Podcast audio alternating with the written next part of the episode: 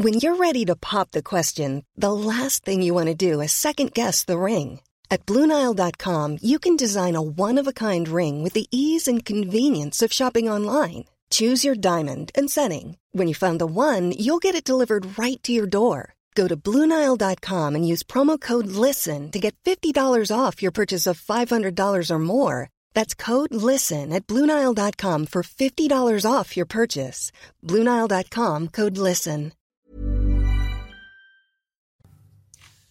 C'est News, il est 5h59, la matinale, c'est parti. Bienvenue à tous. À la une, les propos chocs du président de la République contre les non-vaccinés. Il veut, je cite, continuer à les emmerder jusqu'au bout. Il le dit ce matin dans le Parisien. Loïc Signor est avec nous en plateau. À tout de suite, Loïc.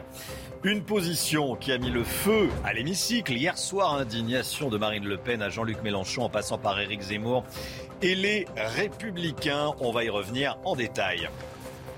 Dans l'actualité également des débordements dans certains centres de tests à cause de la trop forte demande. On va vous montrer ce qui s'est passé à Bordeaux. 2 euros misés pour un gain de plus de 2 millions d'euros. Ça s'est passé au casino de Saint-Amand-les-Eaux. Quelle chance, on va vous raconter. Et puis, euh, on reste dans le Nord avec le Derby du Nord en Coupe de France, remporté par Lens au tir au but face à Lille. Lens qui s'impose donc face à Lille. Emmanuel Macron décidé à emmerder les non-vaccinés jusqu'au bout. Il le dit dans une interview fleuve accordée aux Parisiens. Le président de la République s'est prêté à une session de questions-réponses avec sept lecteurs du quotidien abordant tout particulièrement le Covid évidemment et le cas des antivax. Regardez sa réponse. Eh bien là, les non-vaccinés, j'ai très envie de les emmerder et donc on va continuer de le faire jusqu'au bout. C'est ça la stratégie. L'examen du projet de loi sur le pass vaccinal a du coup été euh, à nouveau suspendu cette nuit. Ces propos ont provoqué le chahut. Récit de cette nuit mouvementée à l'Assemblée avec Vincent Farandège. Monsieur Gouffier-Chat, demandez-la. Moment de flottement dans l'hémicycle cette nuit face aux réactions houleuses de l'opposition après les déclarations d'Emmanuel Macron. Monsieur le ministre, vous avez la parole. Nous mettons tout en œuvre. Plus de 1500 centres ouverts, plus de 200 000 soignants en ville qui réalisent la vaccination au quotidien. La mobilisation des associations. Je pense qu'on m'entend dans le micro, Monsieur le Président. Vous redonnerez la parole tout à l'heure, mais là, la situation n'est pas tenable. Donc nous suspendons nos travaux. Dans les couloirs de l'Assemblée, les oppositions de droite comme de gauche dénoncent les propos du président. Les travaux sont suspendus pour 10 minutes. C'est une faute morale lourde dans un pays qui l'a contribué très lourdement à fracturer. On doit surtout créer du lien, euh, de la confiance en- en- envers les Français, surtout ceux qui ne sont pas vaccinés. Du côté de la majorité, on justifie comme on peut les mots du président. Il y a des antivax, mais il y a aussi certains de nos compatriotes qui font preuve d'un certain laxisme. Il faut leur mettre une certaine pression. Alors une fois de plus, la sémantique du président de la République, on peut en débattre, mais, mais- mais ce qui est important, c'est les mesures que nous sommes en train de voter. Le président de la République a pris cette référence, celle du président euh, Georges Pompidou, qui disait il faut arrêter d'emmerder les Français. Pour des débats plus sereins dans l'hémicycle, l'examen du projet de loi reprendra à 15h. Loïc Signor avec nous. Euh, Loïc, Emmanuel Macron affirme vouloir donc emmerder les non-vaccinés jusqu'au bout. Ça fait sourire tout le monde. Euh, Christophe Castaner le disait, c'est une référence à ce que disait le président euh, Pompidou. C'est une communication très maîtrisée Oui, parce qu'il faut prendre la phrase dans son intégralité. Je ne suis pas pour emmerder les Français. Là, Emmanuel Macron paraphrase effectivement euh, Georges Pompidou. Moi, le premier, euh, je peste contre l'administration quand elle bloque les Français, dit-il. Mais ensuite, il va plus loin. Il faut emmerder, c'est la stratégie, euh, dit-il. Il faut emmerder, je cite le président de la République, les non-vaccinés. Emmanuel Macron, effectivement, est dans une communication totalement maîtrisée, parce qu'il faut bien comprendre comment ça se passe. C'est pas une interview classique avec des journalistes du Parisien, c'est un panel de lecteurs, avec des agriculteurs, avec des gens de la société civile, donc qui interrogent le président de la République. Mais c'est facile, du coup, pour Emmanuel Macron de faire passer les messages qu'il souhaite. D'où cette stratégie assumée, euh, diligentée par les équipes de communication du président de la République, qui me disait hier soir, après la parution de cette interview, zéro stress. Tout va bien. C'était avant ce qu'on vient de voir à l'Assemblée euh, nationale. Emmanuel Macron, en réalité, tend un piège à l'opposition, à ses adversaires de l'élection présidentielle, à commencer par Éric Zemmour, qui, quelques minutes avant l'apparition euh, de cette interview, disait lors de ses vœux aux Français euh, qu'il ne voulait pas se faire voler l'élection présidentielle par Emmanuel Macron, qui place le Covid avant tous les autres thèmes. Mission réussie pour Emmanuel Macron, on ne parle que de ça, du Covid, des non-vaccinés. Le chef de l'État se remet au centre du jeu, descend dans l'arène avec la brutalité, la radicalité qu'on lui connaît on est loin de ce qu'il disait juste avant les fêtes. Rappelez-vous dans cette interview fleuve à nos confrères de TF1, est-ce qu'il sent une forme de mea culpa? J'ai pu blesser les Français, je le regrette. Ben, c'est une nouvelle fois ce qu'il fait aujourd'hui en se remettant au centre du jeu avec ce qu'il sait faire de mieux, c'est-à-dire provoquer, bousculer, et les oppositions sont tombées dans le piège. Merci beaucoup Loïc Signor. Vous restez bien sûr avec nous. On va en débattre hein, de cette phrase. Est-ce qu'elle vous choque? Tiens, vous pouvez nous le dire sur les réseaux sociaux. Est-ce que vous êtes choqué, vous, quand le président de la République dit qu'il veut euh, continuer jusqu'au bout à emmerder les non-vaccinés? On en parlera également dans le, dans le face-à-face à cette heure, notamment avec Julien Aubert, député Les Républicains du Vaucluse. Eh, malgré les débats houleux, les députés ont quand même euh, modifié un tout petit peu le texte sur le pass vaccinal. Fixe le pass, vaccinal à 16 ans pour les activités extrascolaires et, périscolaires, Audrey. Hein. Oui, contre 12 dans le projet euh, initial. Une modification adoptée à la quasi-unanimité. Hein. Cette modification a été adoptée à 386 voix pour et 2 contre lors de l'examen en première lecture au Palais de Bourbon du texte. Le pass vaccinal ne serait appliqué qu'à l'âge à partir duquel un mineur peut se faire vacciner contre le Covid-19 sans l'accord parental, soit 16 ans.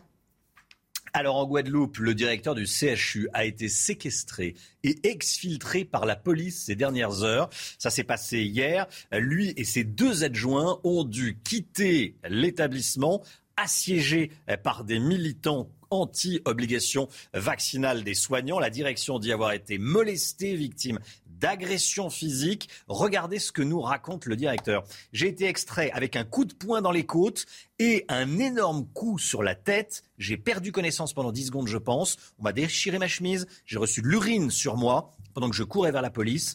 Parmi les revendications des manifestants, le versement des salaires des agents non vaccinés et donc suspendu.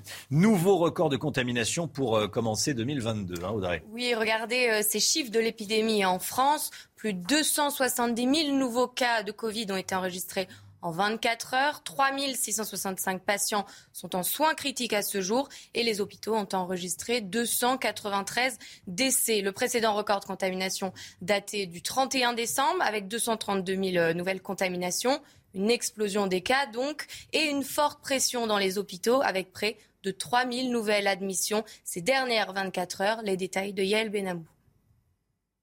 Avec près de 300 000 contaminations ces dernières 24 heures, le gouvernement continue de mettre l'accent sur la protection conférée par le vaccin. dans une course contre la montre. Il veut aller vite en mettant en place le pass vaccinal pour faire face au raz-de-marée Omicron. Un choix qui manque de transparence, d'après cet épidémiologiste qui suit l'évolution du Covid depuis le début. Ils utilisent l'angoisse faite sur Omicron pour faire passer ce pass vaccinal. Il faut arrêter de jouer. On va devant les députés, on dit, bah, on sait que Omicron n'est pas si grave que ça, mais pour soulager les services de réanimation avec la vague Delta, allons jusqu'au bout de cette logique de passe vaccinal.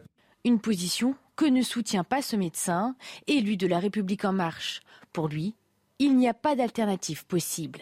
La question, c'est pas de savoir s'il y a euh, un virus moins, enfin un variant beaucoup moins dangereux que l'autre.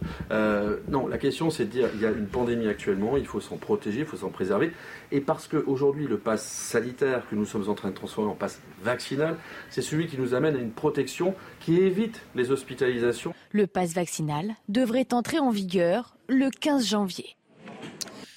Ruée sur les tests à l'aéroport de Bordeaux, à Mérignac, des passagers ont été privés de voyage le week-end dernier, faute d'avoir pu faire un test PCR. Ça a été euh, la cavalcade et, la grosse bousculade. Hein. Oui, exactement. Le centre de dépistage de l'aéroport était jusqu'ici le seul ouvert de la région le week-end. Les, autorités ont donc décidé à présent de le réserver uniquement aux passagers sur rendez-vous pour éviter une nouvelle ruée. Regardez ce reportage de Jérôme Rampenou et Antoine Estève.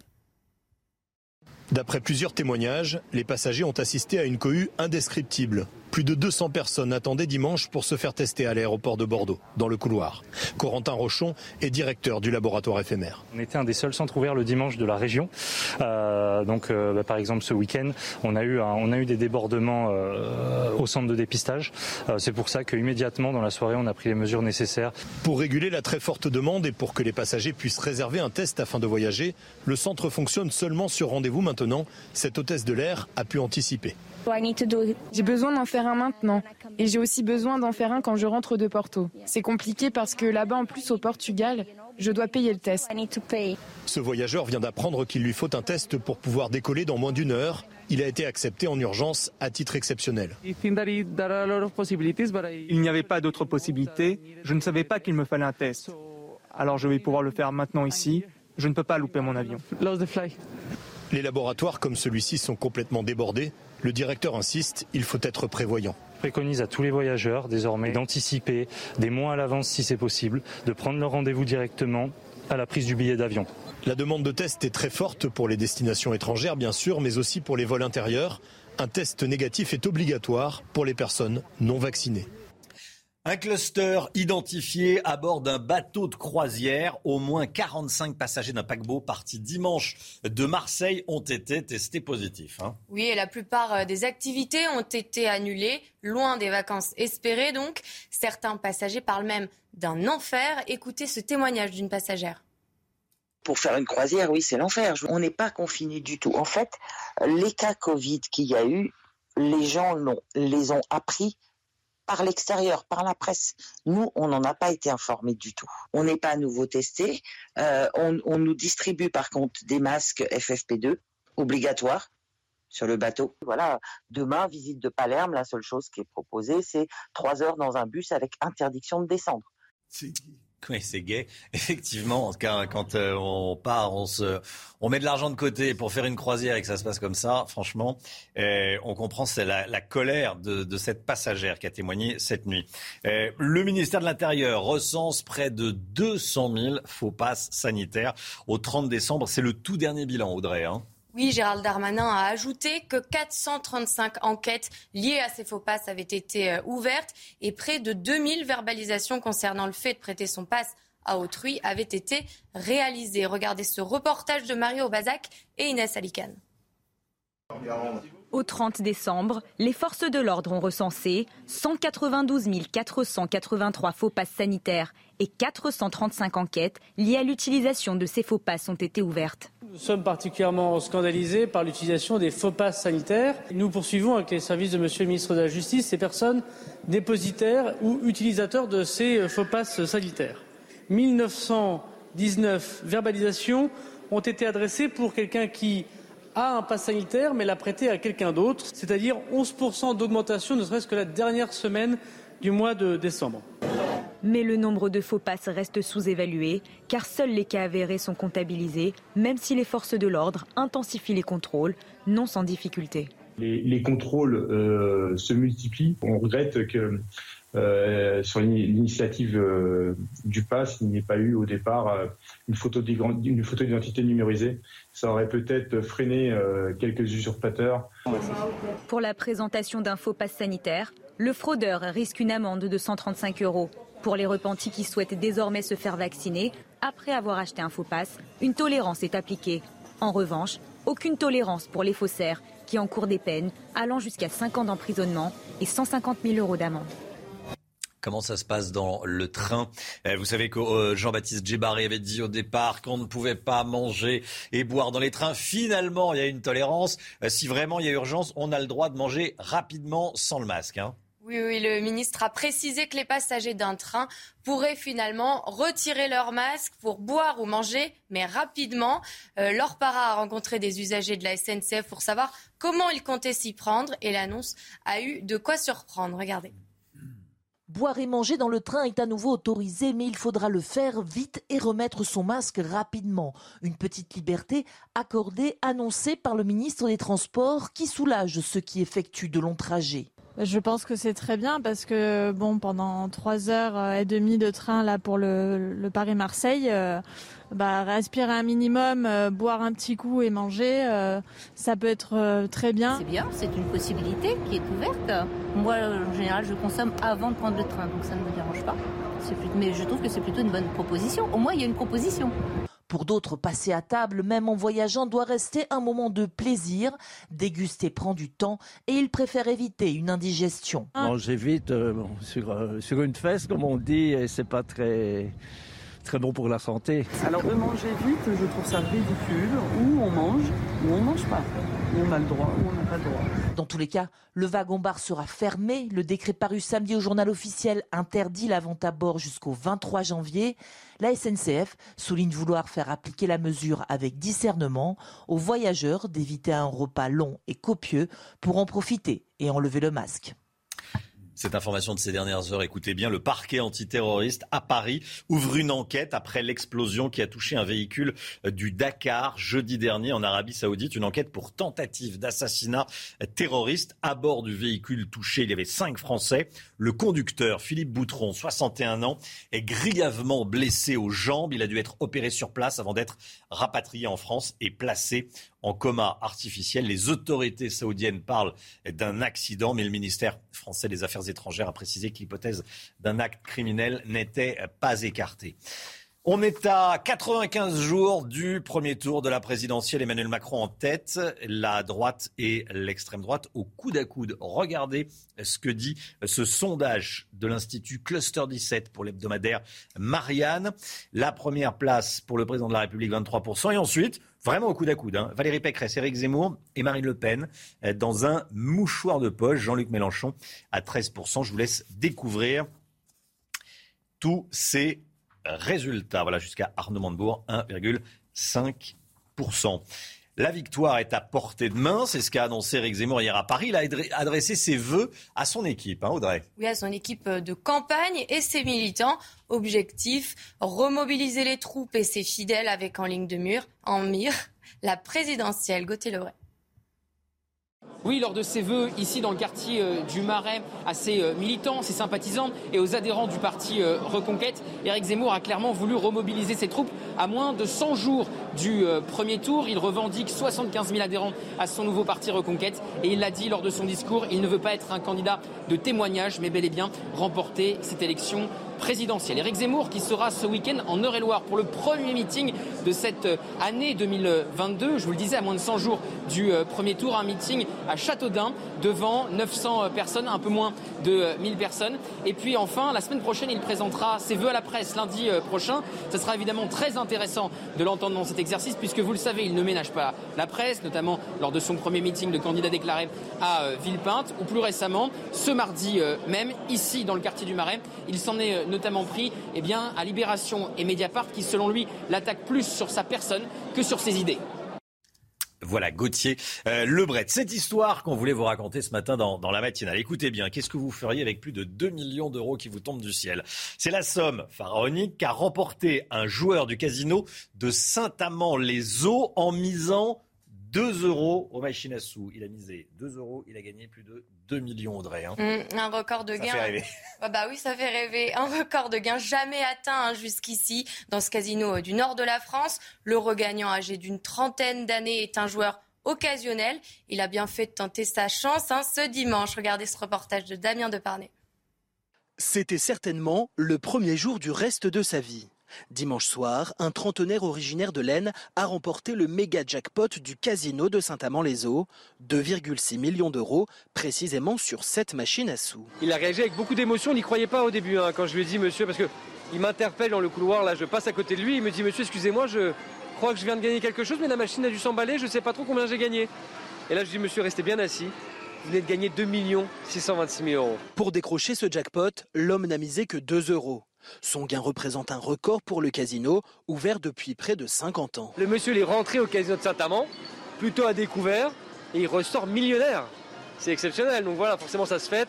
Donc oui, beaucoup de monde autour de lui, des gens l'ont applaudi. En effet, Pas de jalousie ni de rébellion parmi les habitués du casino, même si chacun ici espère être le prochain à remporter le gros lot. Je pense que ça bouleverse la vie quand même. Voilà, je ne sais pas s'il a réalisé, mais moi personnellement, je ne réaliserai pas. S'il a gagné avec très peu d'argent et que ce n'est pas un grand joueur, je chapeau à lui. On y croit toujours. Hein. J'espère un jour aussi moi gagner, qui sait Et voici une bonne raison d'y croire. Le nouveau jackpot à gagner s'élève déjà à 861 435 euros. Voilà, il y a quand même des taxes sur les gains au, casino. Qu'est-ce que vous feriez, tiens, avec 2 millions d'euros autour de la table, euh, Eric de Maten Immobilier, parce qu'au moins c'est sûr. Oh, c'est classique, oui. 2 millions, j'allais dire, c'est pas 300, 400 millions, hein, c'est autre chose quand on gagne de temps. Oui, 2 millions, un petit appartement et... Alexandra enfin, Pour nos amis de province, c'est déjà, déjà beaucoup, 2 millions de province. Ah oui, non, non, mais on met pas tout, oui. Enfin, non, je dis, on peut acheter Paris, des petits appartements, on garde un petit peu. Euh, ouais, ouais, À Paris, c'est un studio. Non, quand même pas. J'achète une maison et je fais le tour du monde. Ah, c'est pas mal. Et vous, Romain euh, je crois que je fais à peu près pareil. J'achète, oui, voilà, une belle maison et puis reste une très grosse somme. C'est quand même une très très grosse somme. Euh, un tour du monde, oui, voilà. Qu'est-ce que, oui, une belle maison dans le sud, ça, ça me ferait bien plaisir. voilà, ça fait rêver. Allez, je suis sûr, on a tous, euh, on, a tous une, une réponse quand. Euh, on, se pose cette question, qu'est-ce qu'on ferait avec tous ces, tous ces millions? Le chiffre éco, le gouvernement pensait en avoir euh, fini avec le quoi qu'il en coûte, c'est mal parti. Les tests de dépistage du Covid coûtent une fortune, on voit ça avec Eric Doret Maten les tests du Covid, les tests de dépistage du Covid, coûtent un pognon de dingue, hein, Eric de Ritmaten. Hein. Ah, je vois que vous reprenez les expressions du mm. président. Bah écoutez, en fait, oui, et, euh, rappelez-vous, on avait dit qu'on serrerait les vis, que les, même d'ailleurs les, les, tests ne seraient plus gratuits pour les non-vaccinés. Eh bien, ça tombe mal avec la reprise de l'épidémie. Catastrophe. Un milliard d'euros, c'est la facture en seulement un mois. Voilà ce qu'ont coûté les tests massifs partout. Vous avez eu 30 millions de tests réalisés en seulement euh, un mois. 30 millions, dont 28 millions ont été remboursés. Donc pour le gouvernement, c'est vraiment un problème parce que du coup la note explose. Alors il faut voir qu'il euh, n'y a plus de budget hein, pour tout cela, c'est hors budget. On appelle ça maintenant une provision. Je vous donne un chiffre. Euh, on prévoyait 5 milliards de dépenses exceptionnelles en 2022 rien que pour les tests et la vaccination. On est déjà sûr que ça va exploser. Je rappelle que l'an dernier, le gouvernement avait provisionné 4 milliards pour les tests ça a coûté 7 milliards. Donc vous voyez, si l'épidémie dure, on est mal parti au gouvernement. Il faudra vraiment provisionner beaucoup et ce ne sont pas euh, les gains du loto dont vous parliez qui permettraient de, combler ces, sommes monumentales. c'est pas le loto, c'est au casino. Oui, au casino, pardon.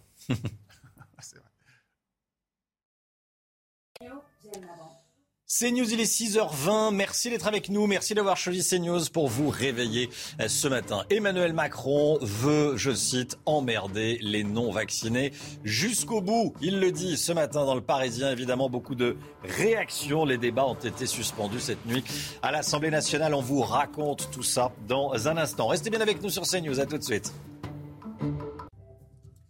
6h25, le sport. Et on commence évidemment avec la qualification de Lens pour les huitièmes de finale de la Coupe de France Derby, renversant hier soir, hein, Audrey? Oui, euh, les 100 et or affrontaient euh, Lille. Ils se sont imposés au tir au but 4 à 3. Mené à la mi-temps, Lens égalise dans les dernières secondes du temps réglementaire et finit par se qualifier. L'équipe affrontera Monaco le week-end du 29 janvier. Et puis on en sait plus justement sur les huitièmes de finale. Hein. Le tirage au sort a été réalisé juste avant le match Lens-Lille. Oui, regardons ensemble ce tableau récapitulatif. Le PSG, le tenant du titre, affrontera l'OGC Nice. L'OM fera face à Montpellier. Le Stade de Reims en Ligue 1 jouera contre Bastia en Ligue 2. Enfin, l'équipe de Bergerac devra faire ses preuves contre les Stéphanois. Les matchs se dérouleront les samedis 29 et dimanche janvier. Le temps tout de suite et on commence avec la météo des neiges. Regardez. Alexandra Blanc, les températures chutent aujourd'hui. Hein. Oui, parfois moins 10, moins 15 degrés euh, cet après-midi selon les villes. Et actuellement, nous avons 0 degré euh, du côté de Limoges où le temps va rester un petit peu plus lumineux qu'hier avec des températures donc beaucoup plus fraîches. Couvrez-vous ce matin. Côté ciel, en revanche, c'est l'amélioration avec le retour de qui est bien retour du soleil. Quelques petits nuages actuellement entre le sud-ouest, les régions centrales ou encore les Alpes avec de la neige en montagne. Et puis attention au vent tempétueux autour du golfe du Lion. Dans l'après-midi, très peu d'évolution. Du vent dans le sud et du froid ce matin. Regardez 3 degrés en moyenne à Paris, 2 petits degrés pour la région euh, toulousaine ou encore 3 degrés à Marseille. Et dans l'après-midi, les températures dégringolent, pas plus de 5 à 6 degrés sur les régions centrales, 10 degrés dans le sud-ouest et seulement 3 degrés pour le Puy-en-Velay. C'est News, il est 6h29. Bienvenue à tous. Merci d'être avec nous dans la matinale à la une ce matin. Évidemment, les propos chocs du président de la République. Écoutez bien, il parle des non-vaccinés. Il veut, je cite, continuer à les emmerder jusqu'au bout. Il le dit ce matin dans Le Parisien, on y revient avec Loïc Signor avec nous sur le plateau. À tout de suite Loïc. Une position qui a mis le feu à l'hémicycle hier soir, indignation de Marine Le Pen à Jean-Luc Mélenchon, en passant par Éric Zemmour et les Républicains. On va y revenir en détail. Le nouveau protocole sanitaire à l'école, dans les collèges et les lycées, ça peut virer au cauchemar. Reportage en Loire-Atlantique. Et on sera en direct avec Jean-Rémy Girard, président du syndicat national des lycées collège, école et du supérieur qui est déjà en direct avec nous. À tout de suite, Jean-Rémy Girard.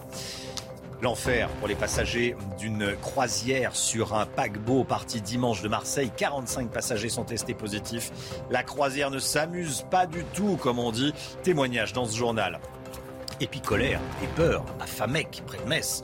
Des délinquants se sont battus près d'une école et une balle a terminé dans le double vitrage du premier étage de l'établissement. On va vous raconter ce qui s'est passé. Emmanuel Macron décidé donc à emmerder les non-vaccinés jusqu'au bout, il le dit eh, Audrey Berthaud dans une interview accordée au quotidien Le Parisien. Hein. Oui, le président de la République s'est prêté à une session de questions-réponses avec sept lecteurs du quotidien, abordant tout particulièrement le Covid et le cas des antivax. Regardez les précisions de Redam Ravitz. Emmanuel Macron face au lecteur du Parisien. Sept Français et le chef de l'État pour une séance de questions-réponses qui a duré plus de deux heures à l'Élysée. Les thèmes polémiques abordés, drapeau européen, réforme, élections et vaccination. C'est au détour de la dixième question que la polémique éclate. Une infirmière demande au président que dire aux non-vaccinés qui occupent les réanimations alors que des opérations sont déprogrammées. Réponse d'Emmanuel Macron. Moi, je ne suis pas pour emmerder les Français je peste toute la journée contre l'administration quand elle les bloque. Eh bien là, les non-vaccinés, j'ai très envie de les emmerder. Et donc, on va continuer de le faire jusqu'au bout. C'est ça la stratégie. Une déclaration en forme de bombe politique à 95 jours du premier tour de l'élection présidentielle. Emmanuel Macron qui veut donc emmerder les non-vaccinés euh, jusqu'au bout. Beaucoup de, réactions, euh, alors que à l'Assemblée nationale, on examine le projet de loi sur le pass vaccinal. L'examen a de nouveau été suspendu cette nuit. Hein. Oui, les propos du président ne passent pas. Ils ont mis en ébullition les députés qui venaient à peine de s'accorder sur l'épineuse question du pass vaccinal pour les mineurs. Reprise des débats cet après-midi à 15h. Écoutez ces réactions de l'opposition. C'est tout sauf un dérapage. Ce sont des propos prémédités, organisés, d'un cynisme puéril qui a un seul objectif, c'est fracturer les Français, bipolariser la vie politique française, uniquement pour des intérêts électoraux politiciens. Est-ce que c'est un texte de loi fait pour emmerder une partie des Français ou est-ce que c'est un texte de loi pour lutter contre la crise sanitaire? Il y a besoin de le clarifier. Ce qui est dans une stratégie très politicienne qui vise, comme il le dit, à emmerder une partie des Français ou alors utiliser des phrases chocs du genre euh, quelqu'un qui était responsable n'est plus un citoyen. Moi, je ne sais pas ce que ça veut dire. Moi, je suis républicain. Je ne sais pas ce que ça veut dire quand on n'est plus citoyen, on est quoi? Tollé donc euh, à l'Assemblée nationale. Euh, beaucoup de réactions évidemment. On sera avec le député Les Républicains Julien Aubert euh, à 7h. Et puis notez que Valérie Pécresse sera l'invité de Laurence Ferrari à 8h15. Loïc Signor, les propos chocs d'Emmanuel Macron feraient presque oublier les, les, confessions, à cette interview confession que nous a décrite Reda Rabbit dans, dans, son reportage il y a quelques instants. il déclare également, Emmanuel Macron, j'en ai envie, j'ai envie d'être candidat. on pourrait même dire qu'il déclare quasiment sa mmh. candidature à sa propre réélection. Emmanuel Macron j'ai envie d'emmerder les non-vaccinés, j'ai envie aussi de me représenter à l'élection présidentielle. En clair, Emmanuel euh, Macron euh, nous dit que s'il n'y avait pas le Covid, ce serait presque quasiment le, le, cas. Déjà, le calendrier, il le connaît, il l'a bien en tête, mais c'est comme la réforme des retraites. Emmanuel Macron remet toujours les choses après le Covid. Sauf que le Covid, malheureusement, on a appris qu'on ne pouvait pas savoir quand est-ce que ça allait s'arrêter. Donc Emmanuel Macron se place comme un candidat putatif à l'élection présidentielle, ça ne fait quasiment aucun doute. Et la preuve d'ailleurs, elle est dans cette interview avec ce qu'on disait tout à l'heure, c'est-à-dire qu'il met toujours le Covid comme une barrière face à ses adversaires. Il faut se rappeler qu'avant euh, l'arrivée de la pandémie, Emmanuel Macron n'était pas en, bonne forme dans les enquêtes d'opinion. Depuis la gestion de la crise sanitaire, chaotique au début, il a repris euh, une bonne place dans ses enquêtes auprès des Français. Et donc, on va pas faire de mauvais esprit, mais le Covid arrange quelque part Emmanuel Macron. Tant qu'il y a la pandémie, c'est lui qui est aux manettes, c'est lui qui décide plus qu'aucun président avant lui du quotidien direct des Français. Les couvre-feux, les confinements, le pass sanitaire, le pass vaccinal, ça lui permet d'être au-dessus de la mêlée, de ne pas se déclarer candidat, mais de dire qu'après, quand tout ça sera fini, quand il aura bien géré la crise, il sera candidat. J'en ai envie. En clair, dans un mois maximum, il sera candidat à l'élection présidentielle. Oubliez le Covid, place à la bataille, il descendra dans l'arène, c'est désormais chose faite. Il n'y a pas de faux suspense. J'ai envie, j'ai envie d'y aller. Merci beaucoup. Euh, Loïc, vous restez bien sûr avec nous malgré des débats houleux. Les députés ont modifié un peu le texte sur le pass vaccinal, notamment l'âge à partir duquel il sera obligatoire. Hein. Oui, euh, initialement, le projet initial donnait l'âge de 12 ans. Maintenant, maintenant, ce sera 16. Une modification adoptée à la quasi-unanimité avec 386 voix pour et 2 contre. Le pass vaccinal ne serait appliqué qu'à l'âge à partir duquel un mineur peut se faire vacciner contre le Covid-19 sans l'accord parental, soit l'âge de 16 ans. En Guadeloupe, le directeur du CHU, écoutez bien, a été séquestré exfiltré par la police. Ça s'est passé euh, hier soir. Lui et ses deux adjoints ont dû quitter l'établissement, assiégés par des militants anti-obligation vaccinale des soignants euh, qui réclamaient d'être payés alors qu'ils sont suspendus. Euh, j'ai été extrait avec un coup de poing dans les côtes et un énorme coup sur la tête, raconte le directeur. J'ai perdu connaissance pendant 10 secondes, je pense. On m'a déchiré ma chemise.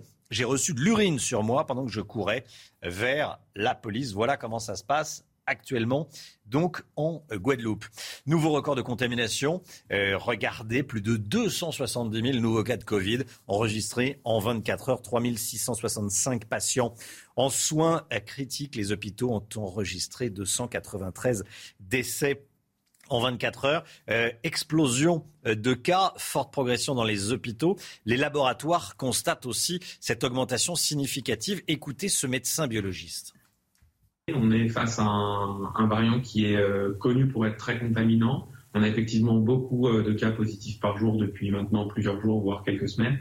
par contre, de façon positive et optimiste, on peut noter également en, relation que le nombre d'hospitalisations est relativement faible comparé à ce nombre de positifs qui est très important.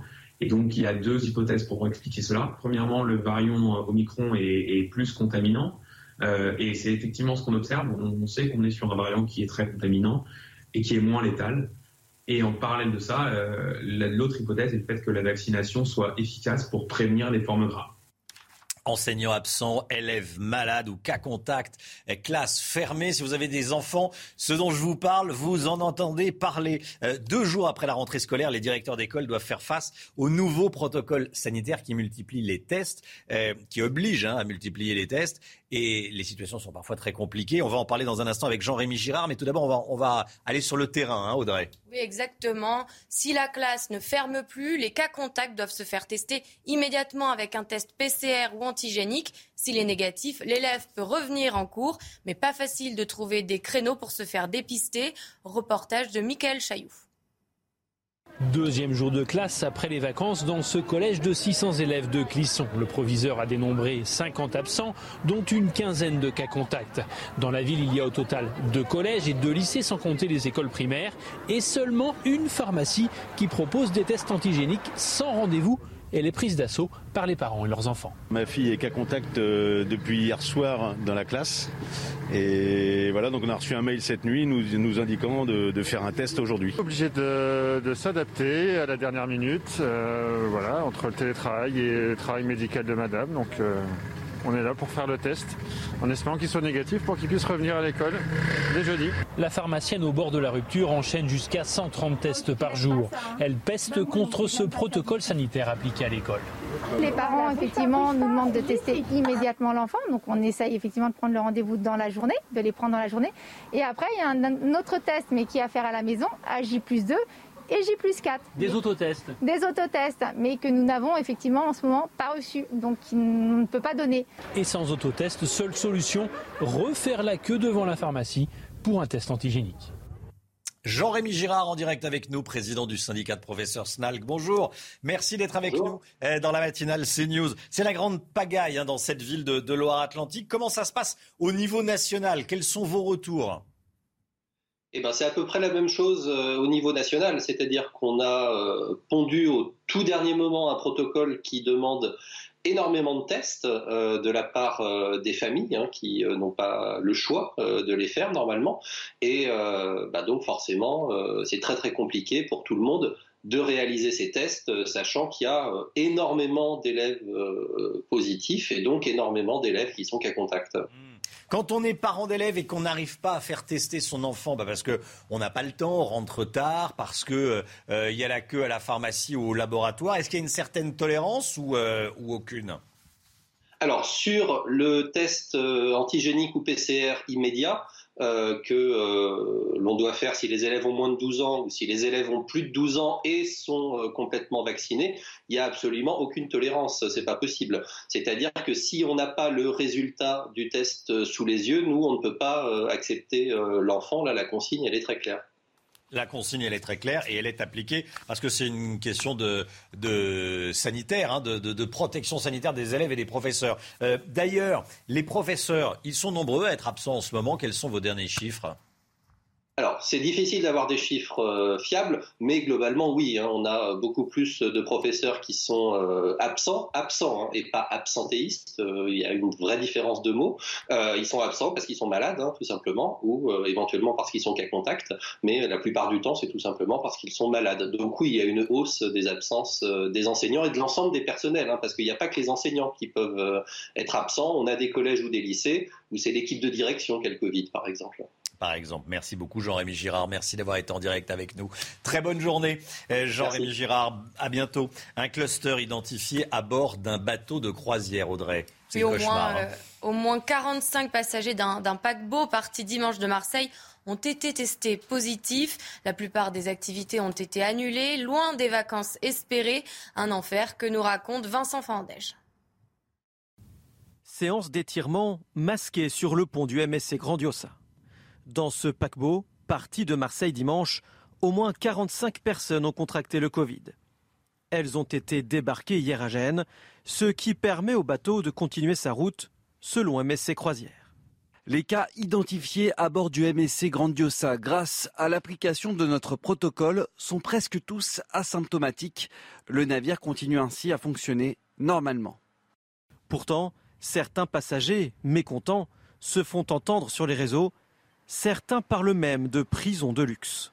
On nous distribue par contre des masques FFP2 obligatoires sur le bateau. Voilà, demain, visite de Palerme, la seule chose qui est proposée, c'est trois heures dans un bus avec interdiction de descendre. La compagnie assure qu'elle devrait effectuer des remboursements au cas par cas. Voilà, cluster identifié à bord d'un bateau de croisière, ça doit être le paradis et ça se termine en enfer. Bon, et, hum, le parquet antiterroriste à Paris a ouvert une enquête sur l'explosion qui a touché un véhicule du Dakar jeudi dernier en Arabie Saoudite. Enquête pour tentative d'assassinat terroriste à bord du véhicule il y avait cinq Français, parmi lesquels évidemment le conducteur, Philippe Boutron, 61 ans, qui est grièvement blessé aux jambes, Audrey. Hein. Oui, il a dû être opéré sur place avant d'être rapatrié en France et placé en coma artificiel. Les autorités saoudiennes parlent d'un accident. Le ministère français des Affaires étrangères a quant à lui précisé que l'hypothèse d'un acte criminel n'était pas écartée. On part à présent à Famec, près de Thionville, en Moselle, près au nord de Metz. Euh, inquiétude et stupeur après la découverte, écoutez bien, d'une balle dans la fenêtre, dans une fenêtre de l'établissement, au premier étage. Hein. C'est arrivé euh, lundi dernier, en fin d'après-midi. Une balle a fini sa course dans le double vitrage, sans traverser la vitre et sans faire de blessés. Des enseignants se trouvaient encore dans l'école au moment des faits. Les élèves avaient déjà quitté les lieux. Les explications de Yael Benamou. L'image est effrayante car cet impact de balle se situe sur une fenêtre d'un établissement scolaire. Ce lundi, des coups de feu ont été échangés aux abords de cette école primaire. Heureusement, la sortie des classes des 350 élèves avait déjà eu lieu. Seuls quelques enseignants étaient encore sur place. Le maire de cette petite ville de Moselle évoque un règlement de compte entre bandes sur fond de trafic de drogue. Il s'agit de bandes de, jeunes qui essaient de contrôler le marché de la drogue. Et euh, avant, ça se réglait effectivement sans doute par des bagarres. Et de plus en plus, on constate euh, un peu partout que les armes à feu étant faciles d'accès, elles sont maintenant utilisées par des gens qui ne sont évidemment pas préparés à les manipuler, ce qui explique sans doute aussi que des balles se perdent là où elles ne devraient pas effectivement arriver. Certains parents d'élèves ont fait part de leur vive inquiétude. Cette école se situe dans une zone de sécurité prioritaire. La ville a pu bénéficier rapidement de renforts de gendarmes aux abords de l'école et dans tout le quartier. Les 70 caméras mobiles de la ville devraient aider à faire avancer cette enquête ouverte pour homicide involontaire. Voilà, et puis regardez ces images à présent du nord-est des États-Unis, toujours enfouis sous un épais manteau blanc. De nombreux automobilistes bloqués pendant plus de 24 heures dans leur voiture à cause de la tempête. 86 km d'autoroute menant vers Washington complètement fermés hier à cause de euh, troncs d'arbres tombés sur la chaussée et de camions immobilisés. Les monceaux de neige et les plaques de verglas n'ont rien arrangé. Évidemment, le sport tout de suite avec le, le derby du Nord remporté par, par Lens. Oui, ce sont. Voilà, Lens en huitième de finale de la Coupe de France. Hein. Exactement, ils se sont imposés euh, au tir au but 4 à 3. Mené à la mi-temps, Lens égalise dans les dernières secondes du temps réglementaire et finit par se qualifier. L'équipe affrontera Monaco le week-end du 29 janvier. On en sait plus justement sur les huitièmes. Hein. Oui, le tirage au sort a été réalisé euh, juste avant le match Lens-Lille. Regardons ensemble ce tableau récapitulatif. Le PSG, le tenant du titre, affrontera euh, l'OGC Nice. L'OM fera face à Montpellier. Le stade de Reims en Ligue 1 jouera contre Bastia en Ligue 2. Enfin, l'équipe de Bergerac devra faire ses preuves contre les Stéphanois. Les matchs se dérouleront les samedis 29 et dimanche 30 janvier. Et puis cette polémique mondiale, hein, Novak Djokovic a obtenu une dérogation pour participer à l'Open d'Australie. Le numéro 1 mondial n'a jamais communiqué sur son statut vaccinal. On peut donc imaginer qu'il n'est pas vacciné et donc il a obtenu une dérogation qui va lui permettre de briguer un 21e titre du Grand Chelem, ce qui serait un, un record. La fédération australienne qui organise le tournoi s'est retranchée derrière le secret médical pour ne pas avoir à justifier cette dérogation délivrée à Joko. Ça va pas plaire à Emmanuel Macron.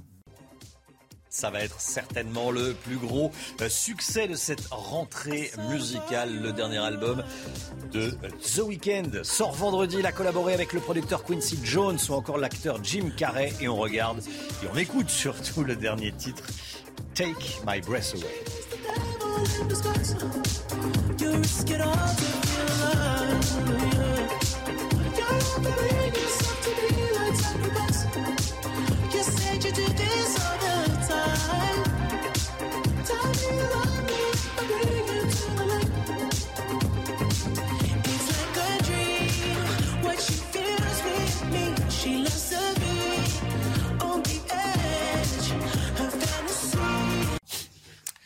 C'est News, 6h48. On va revenir dans un instant avec vous, Loïc Signor, sur cette déclaration du président de la République chez nos confrères du Parisien, Emmanuel Macron, qui dit qu'il veut continuer à, je cite, emmerder les non-vaccinés. Il y a eu euh, un vrai pugilat à l'Assemblée nationale.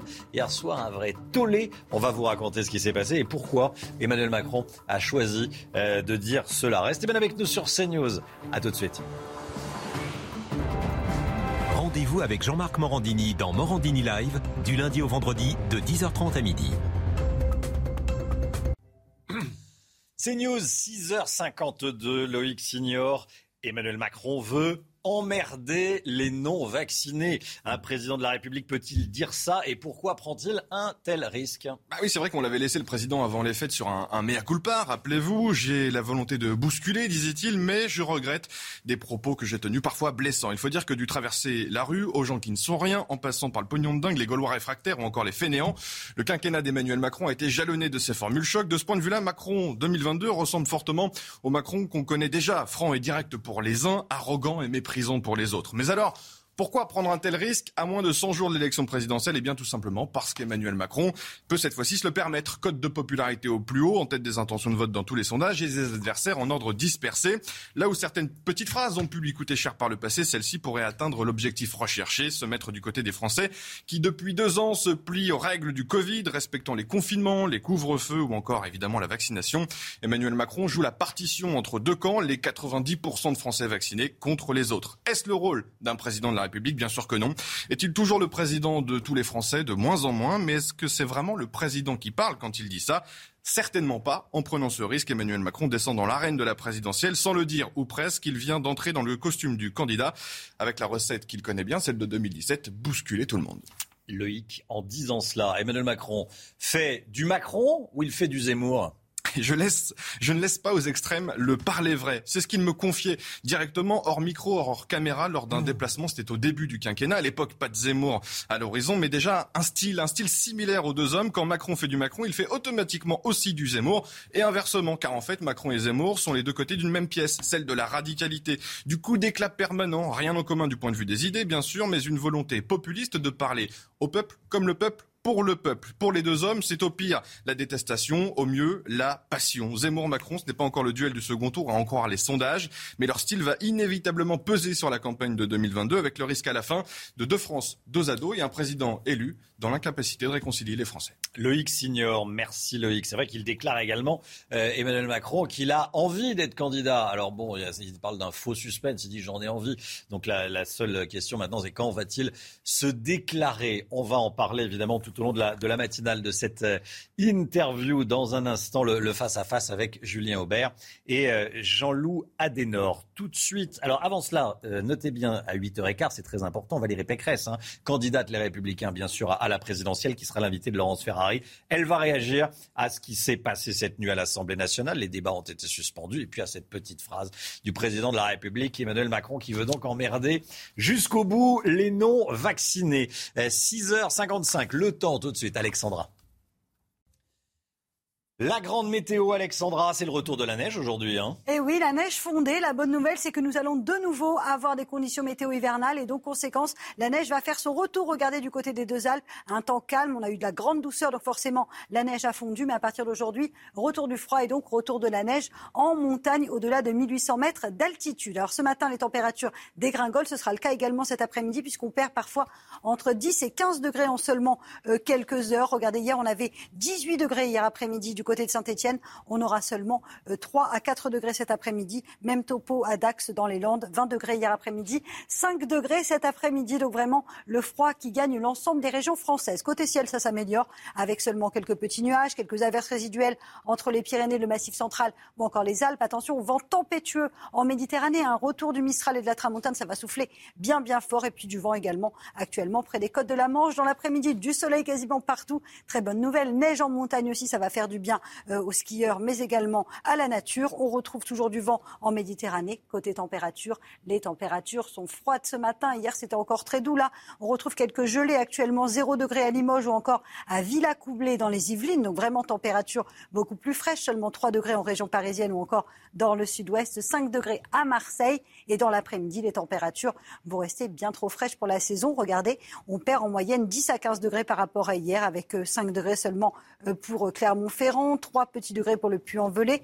10 degrés dans le sud-ouest, 9 degrés à Paris et tout de même 15 degrés du côté d'Ajaccio, Bastia ou encore Nice. Mais les températures vraiment dégringolent aujourd'hui avec une perte de moins 10 à moins 15 degrés en 24 heures. Voilà la météo pour aujourd'hui. Alexandra, qu'est-ce que ça va donner ces trois prochains jours? Est-ce que les températures vont continuer à baisser? Ça va rester stationnaire, mais on va avoir de nouvelles gelées, hein, notamment euh, jeudi matin. Côté ciel, ça va se dégrader. Aujourd'hui, il fait plutôt beau sur les trois quarts du pays. Jeudi, arrivée d'une nouvelle perturbation, toujours des vents tempétueux en Méditerranée. Puis vendredi, un temps très agité, de la neige en montagne, nouvelle perturbation, du vent, quelques orages. Et le week-end s'annonce venteux, hivernal avec des températures froides, de la pluie, du vent. Bref, des conditions météo qui se dégradent et qui n'auront absolument rien à voir avec celles que vous avez connues la semaine dernière. On a vu 26 degrés à Combo-les-Bains. Là, on aura seulement 7 à 8 degrés dans le sud-ouest. Donc vraiment dégringolade des températures. Retour de l'hiver où finalement on retrouve des conditions météo normales pour la saison. CNews, il est 6h59. Bienvenue à tous. Merci d'être avec nous. Merci d'avoir choisi CNews pour démarrer votre journée de mercredi 5 janvier. Emmanuel Macron veut, je cite, continuer à emmerder les non-vaccinés jusqu'au bout. Il le dit dans le Parisien de ce matin, des propos qui ont enflammé l'hémicycle cette nuit. On va en débattre, en parler dans un instant avec vous. Euh, Julien Aubert, bonjour Julien Aubert. Bonjour. Député Les Républicains du Vaucluse et membre de l'équipe de Valérie Pécresse. Et avec vous, Jean-Loup Adenor, journaliste à Marianne. Bonjour Jean-Loup Adenor. Et à tout de suite également. Emmanuel Macron, donc, décidé à emmerder les non-vaccinés jusqu'au bout. Regardez ce qu'il dit exactement. C'est dans le Parisien aujourd'hui en France, euh, ce matin, que le président de la République répond à une session de questions-réponses avec sept lecteurs du quotidien. Eh bien là, les non-vaccinés, j'ai très envie de les emmerder. Et donc, on va continuer de le faire jusqu'au bout. C'est ça, la stratégie. Cette déclaration a été rendue publique dans la soirée, en plein débat sur le pass vaccinal, hein, Audrey. Oui, forcément, les propos du président ne passent pas. Ils ont mis en ébullition les députés qui venaient à peine de s'accorder sur l'épineuse question du pass vaccinal pour les mineurs. Reprise des débats cet après-midi à 15h. Résumé de cette nuit mouvementée avec Vincent Fandège. Monsieur Gouffier-Chat, demandez la... Moment de flottement dans l'hémicycle cette nuit face aux réactions houleuses de l'opposition après les déclarations d'Emmanuel Macron. Monsieur le ministre, vous avez la parole. Nous mettons tout en œuvre. Plus de 1500 centres ouverts, plus de 200 000 soignants en ville qui réalisent la vaccination au quotidien. La mobilisation des associations. Je pense qu'on m'entend dans le micro, Monsieur le Président. Vous redonnerez la parole tout à l'heure, mais là, la situation n'est pas tenable. Donc nous suspendons nos travaux. Dans les couloirs de l'Assemblée, les oppositions de droite comme de gauche dénoncent les propos du président. Les travaux sont suspendus pour 10 minutes. C'est une faute morale lourde dans un pays qui a contribué très lourdement à fracturer. On doit surtout créer du lien, euh, de la confiance en- en- envers les Français, surtout ceux qui ne sont pas vaccinés. Du côté de la majorité, on justifie comme on peut les mots du président. Il y a des anti-vax, mais il y a aussi certains de nos compatriotes qui font preuve d'un certain laxisme. Il faut leur mettre une certaine pression. Alors une fois de plus, la sémantique du président de la République, on peut en débattre, mais, mais- mais ce qui est important, c'est les mesures que nous sommes en train de voter. Le président de la République a pris cette référence, celle du président euh, Georges Pompidou, qui disait il faut arrêter d'emmerder les Français. Pour des débats plus sereins dans l'hémicycle, l'examen du projet de loi reprendra à 15h. Emmanuel Macron veut emmerder les non-vaccinés. Julien Aubert, vous y étiez, hein vous, nous disiez- vous nous avez dit euh, que heureusement que c'était euh, Marc un Le dé- Fur. Marc Le Fur qui présidait la, la séance parce que c'était très. euh, les, les députés étaient, étaient très excités. Hein Bah, il faut se rendre compte quand même que c'est du sabotage. On a un gouvernement qui nous explique qu'il est dans l'urgence sanitaire. Hier, sa majorité lui fait défaut, donc le texte est remis à aujourd'hui, enfin hier. Et avant-hier, il est remis à hier. Mm. Et voilà que, alors qu'on reprend à peine les débats, c'est le président de la République qui, en fait, explique que les débats que nous avons dans cet hémicycle consistent à prendre pour parti, à prendre à partie, euh, je dirais, une partie des Français. Donc, effectivement, il y avait une ébullition et une indignation. Et nous avons demandé à ce que Jean Castex vienne s'expliquer. Euh, voilà. Et malheureusement, en attendant Godot, eh bien, la séance s'est terminée ainsi. Voilà, on va, on va en débattre dans un instant. On va continuer euh, le journal. Malgré des débats houleux, les députés fixent quand même l'âge euh, nécessaire pour euh, l'âge minimum pour obtenir un pass vaccinal. C'est 16 ans, hein, Audrey. Oui, exactement. Cette modification a été adoptée euh, à 386 voix pour et 2 contre lors de l'examen en Votant première lecture 380. au Palais Bourbon euh, du texte. Le pass vaccinal ne serait appliqué qu'à l'âge à partir duquel un mineur peut se faire vacciner contre euh, la Covid-19 sans l'accord parental, soit l'âge de 16 ans. en Guadeloupe, écoutez bien, le directeur du CHU a été séquestré, exfiltré par la police. Ça s'est passé hier. Lui et ses deux adjoints ont dû quitter l'établissement assiégé par des militants anti-obligation vaccinale des soignants. La direction dit avoir été molestée, victime d'agression physique. Regardez ce que nous raconte le directeur. J'ai été extrait avec un coup de poing dans les côtes et un énorme coup sur la tête. J'ai perdu connaissance pendant 10 secondes, je pense. On m'a déchiré ma chemise, j'ai reçu de l'urine sur moi pendant que je courais vers la police. Voilà comment ça se passe actuellement euh, en Guadeloupe.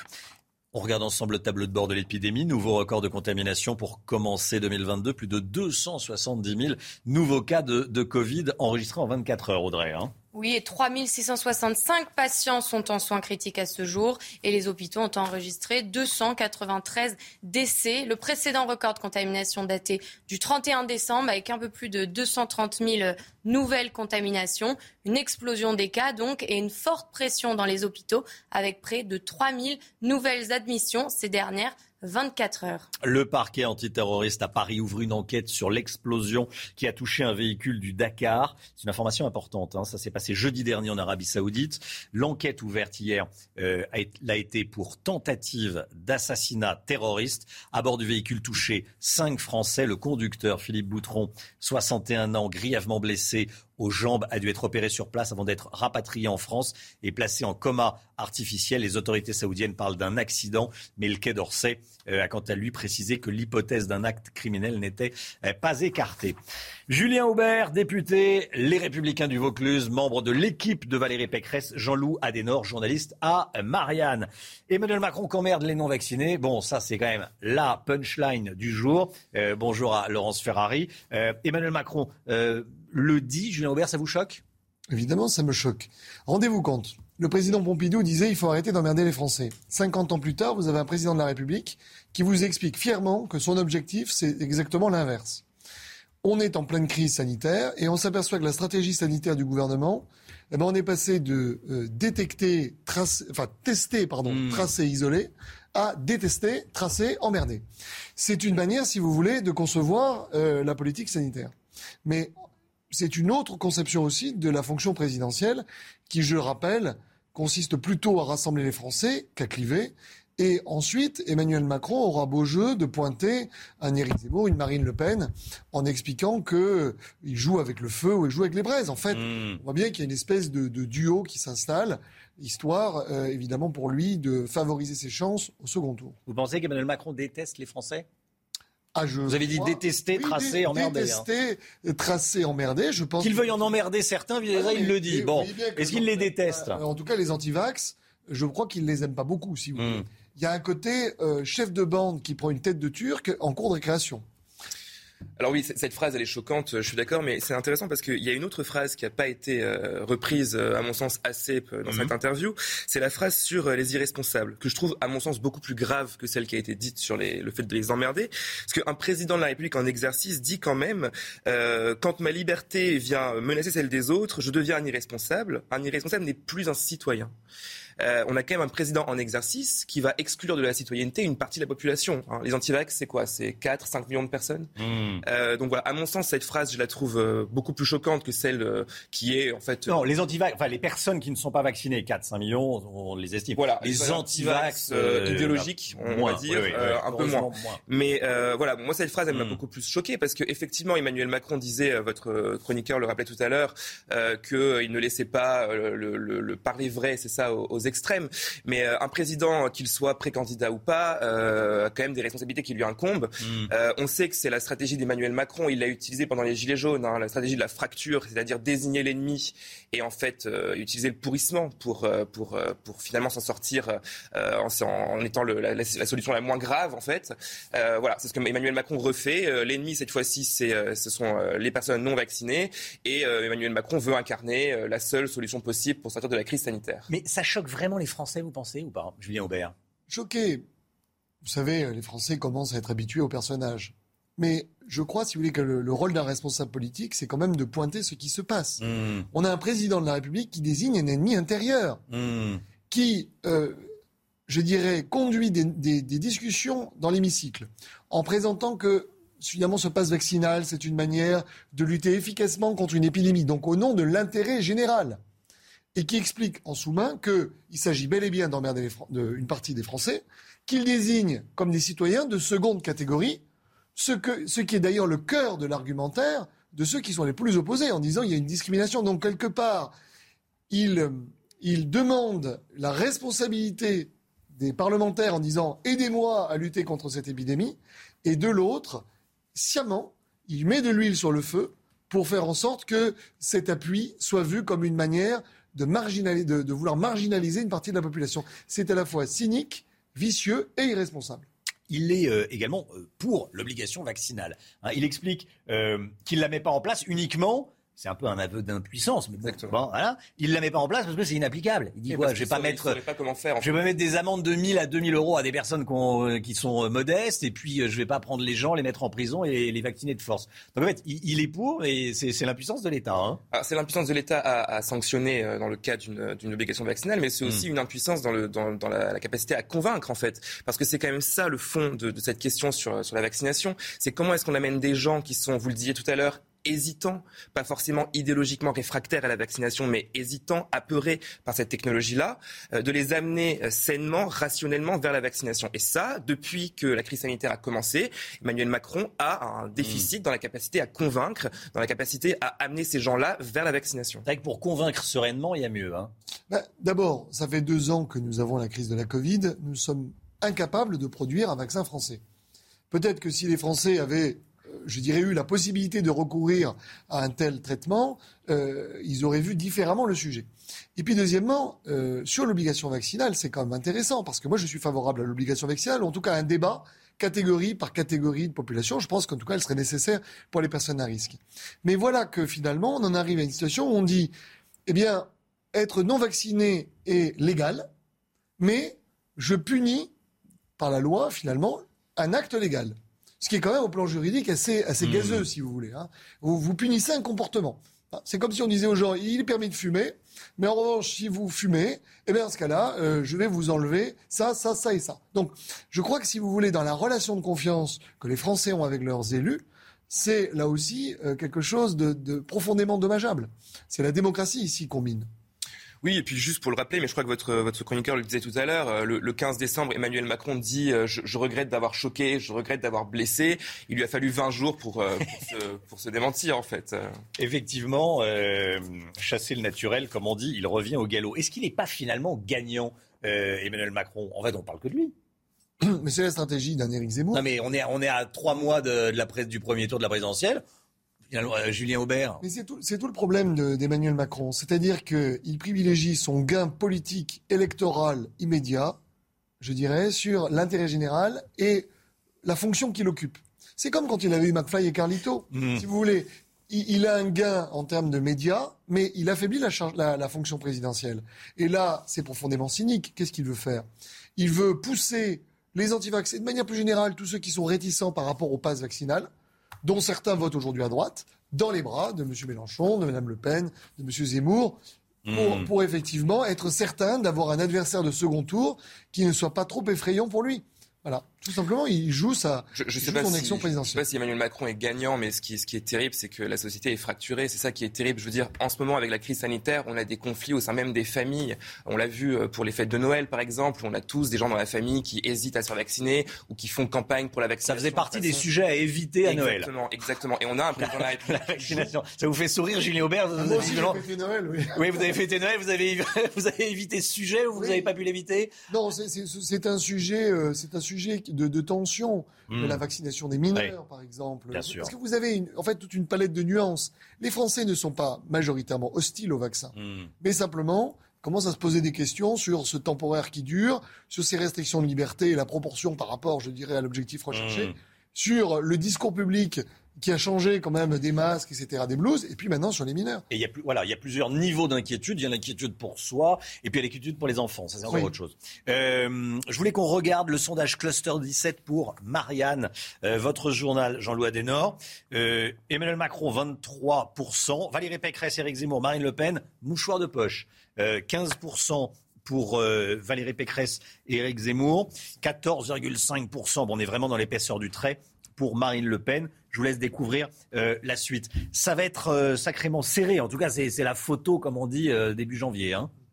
Oui, vous précisons par ailleurs que Jean-Luc Mélenchon est à 13%, donc euh, quand même pas très loin, derrière. Euh, Dans le rétroviseur et dans la roue, comme on dit. En fait, pour, faire quand même un petit point sur ce, sur ce sondage euh, qui est sorti dans Marianne hier, en fait, ce sondage utilise une technique qui est, qui est nouvelle, qui fait fi du clivage gauche-droite et qui répartit les électeurs en 16 clusters, en tout cas, disons, 16, 16, groupes de pensée. L'idée, c'est effectivement que le clivage gauche-droite est plus vraiment un clivage significatif aujourd'hui, donc on va les séparer entre, entre libéraux, sociodémocrates, identitaires, voilà. Mmh et par cette méthode-là euh, de, des, clusters, euh, on parvient à une analyse plus fine de, euh, de, de intentions de vote à la, présidentielle. Jean, Julien Aubert. Julien Aubert, oui, pas Jean-Louis Aubert. Julien je Aubert. chante beaucoup moins bien que lui, d'après la femme. Pardon Je chante beaucoup moins bien que lui. Oui, bon, bon, très bien. Pardon. Euh, Qu'est-ce que ça vous inspire? Euh, Là, j'imagine que quand on est membre de l'équipe de Valérie Pécresse, on se dit comment sortir de ce groupe d'étroit, quoi. Hein? Ça m'inspire, si vous voulez, qu'il y a 75% des Français qui, qui, ne supportent plus ce président et qui mmh. cherchent le bouton sur lequel appuyer. Et lui a très bien compris que s'il arrive à faire passer un Éric Zemmour, une Marine Le Pen ou un Jean-Luc Mélenchon un demi-point devant la candidate des Républicains, il est bon pour 5 ans. Hmm. Et donc, il mène une politique de destruction systématique et de terre brûlée de manière à y arriver. Maintenant, je crois, si vous voulez, que les Français, lorsqu'on va arriver dans le cœur de la campagne, vont réaliser aussi, euh, je dirais, le, sérieux des propositions, etc. Et que cette stratégie, je dirais, du, du pire, eh bien, euh, se retournera contre son auteur. C'est en tout cas ce que je souhaite parce que il y a des gens qui nous écoutent qui sont peut-être pro-passe vaccinal, pro, mais il faut bien qu'ils comprennent ce, ce qu'il fait n'est pas bien au plan de la morale publique. Hmm. Un président ne devrait pas dire ça. Et un président ne devrait pas agir ainsi. Julien Aubert, merci beaucoup. Oui, allez, le mot de la fin. juste pour préciser, le, sondage de, de 17 montre aussi que l'électorat de Valérie euh, Pécresse est quand même moins sûr d'aller euh, d'aller voter et de se mobiliser que euh, ne le sont les gens qui votent pour Emmanuel Macron, Jean-Luc Mélenchon, Éric Zemmour et Marine Le Pen. Donc quand vous disiez tout à l'heure que Emmanuel Macron veut justement faire cette petite bascule, je pense qu'effectivement c'est une stratégie qui pourrait lui être gagnante. Ah oui, détester, tracer, emmerdé. Voilà, c'est votre, euh, c'est la punchline du jour. On est passé de tester, tracer, isoler, nous a dit, hein, vous nous avez dit Julien Aubert, à détester, tracer, emmerder. Euh, merci à tous les deux d'être venus ce matin sur le plateau de la, de la matinale. Valérie Pécresse sera l'invitée de Laurence Ferrari à 8h15. Le chiffre éco avec Eric de Ritmaten. Les tests de dépistage du Covid nous coûtent un pognon de dingue. On en parle tout de suite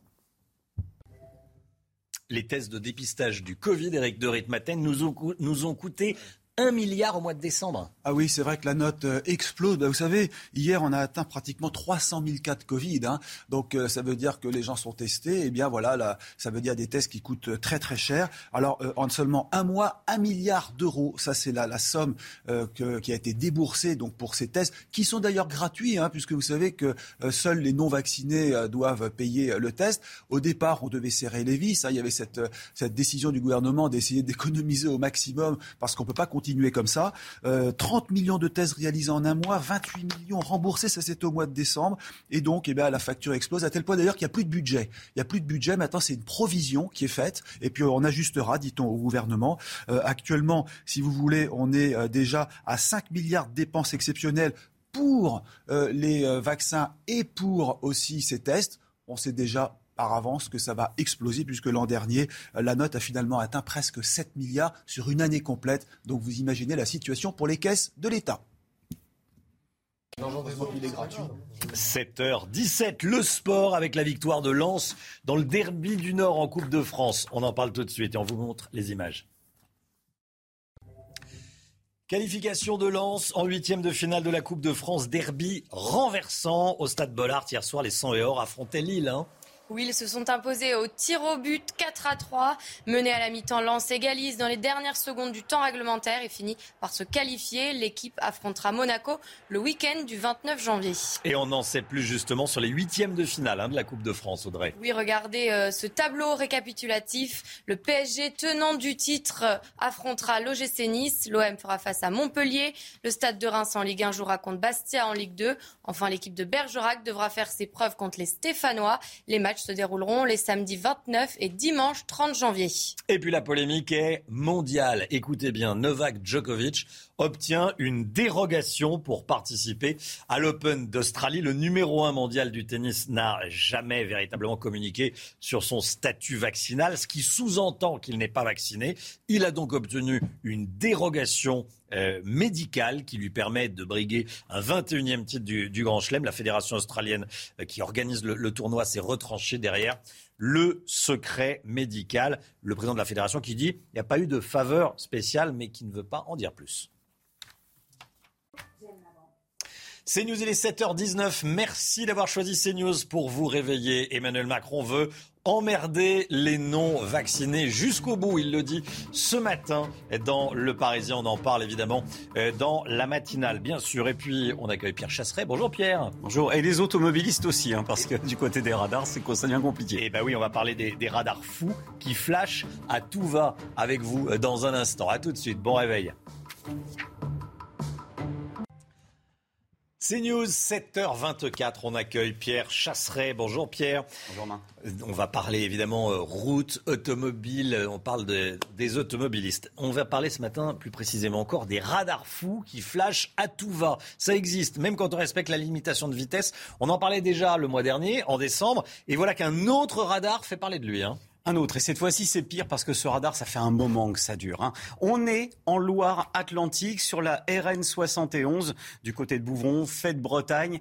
Et ici, vous avez un radar autonome. La 171, hein, oui, oui. Exactement. Vous avez un radar autonome qui vient sanctionner les automobilistes quelle que soit la vitesse à laquelle vous roulez. La limitation de vitesse, c'est 110 km heure. Et puis alors là, on a une compilation de messages qui tombent et qui viennent expliquer que des automobilistes ont été flashés à 90 km heure, d'autres à 100 km heure. Ils flashent tout le temps, sans raison. Et franchement, ça devient insupportable pour les automobilistes qui sont en panique devant leur boîte aux lettres, en train d'attendre des PV qui quelquefois arrivent, quelquefois n'arrivent pas. Qu'est-ce qui est à l'origine de ces erreurs de, mesure à répétition? Un grand, un grand cafouillage. Mmh. Alors, est-ce que c'est le mauvais positionnement du radar?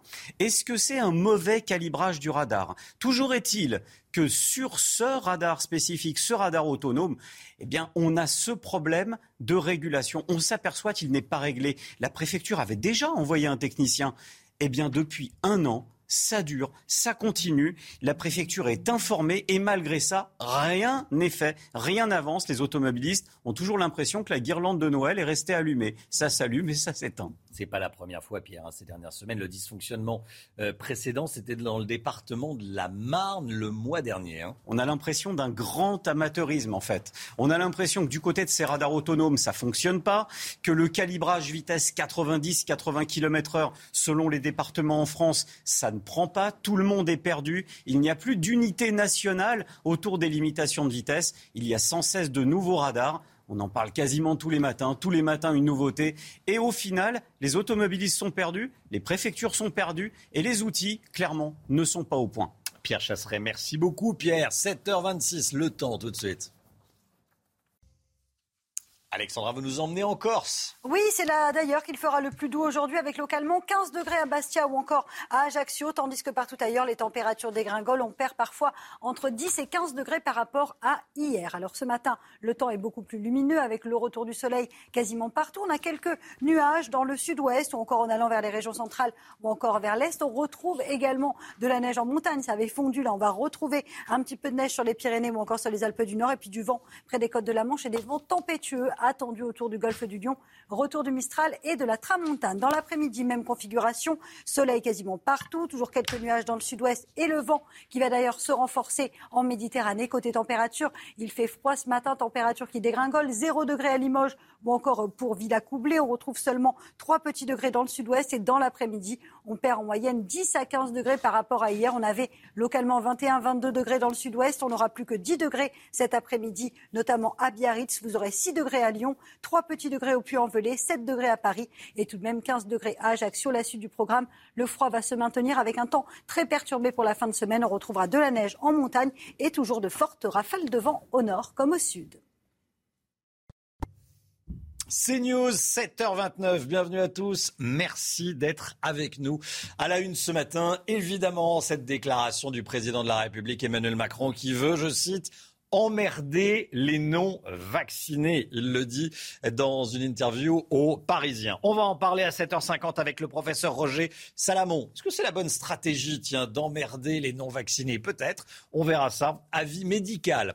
Avis politique, édito politique avec vous, Eugénie Bastier. On va revenir bien sûr également sur cette euh, déclaration d'Emmanuel Macron dans, dans Le Parisien euh, ce matin. Et puis avec Olivier Benkemoun, on va parler euh, cinéma et d'un film qui sort aujourd'hui, 355. Ça parle d'espionnage.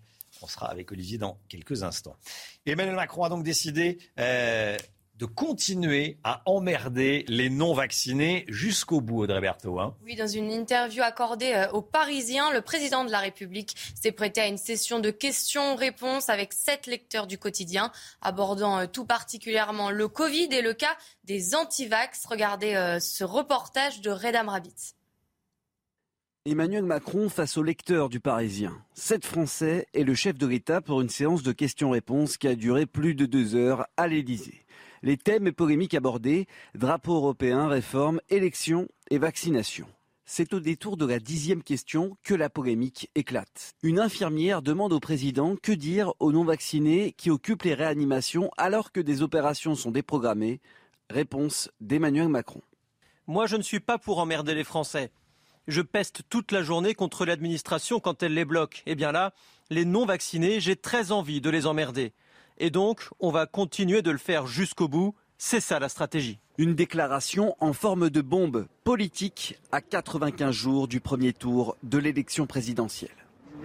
Voilà, cette déclaration a été rendue publique hier euh, dans la soirée, en début de soirée, en plein examen du projet de loi sur le passe vaccinal à l'Assemblée nationale. Les débats ont été houleux. Hein. Oui, les propos du président ne passent pas. Ils ont mis en ébullition les députés qui venaient à peine de s'accorder sur l'épineuse question du passe vaccinal pour les mineurs. Reprise des débats cet après-midi à 15h. Écoutez ces réactions de l'opposition. C'est tout sauf un dérapage. Ce sont des propos prémédités, organisés, d'un cynisme puéril qui a un seul objectif, c'est fracturer les Français, bipolariser la vie politique française, uniquement pour des intérêts électoraux politiciens. Est-ce que c'est un texte de loi fait pour emmerder une partie des Français ou est-ce que c'est un texte de loi pour lutter contre la crise sanitaire euh, il y a besoin de le clarifier. Ce qu'il est dans une stratégie très politicienne qui vise, comme il le dit, à emmerder une partie des Français ou alors utiliser des phrases chocs du genre euh, quelqu'un qui était responsable n'est plus un citoyen. Moi, je ne sais pas ce que ça veut dire. Moi, je suis républicain. Je ne sais pas ce que ça veut dire quand on n'est plus citoyen, on est quoi?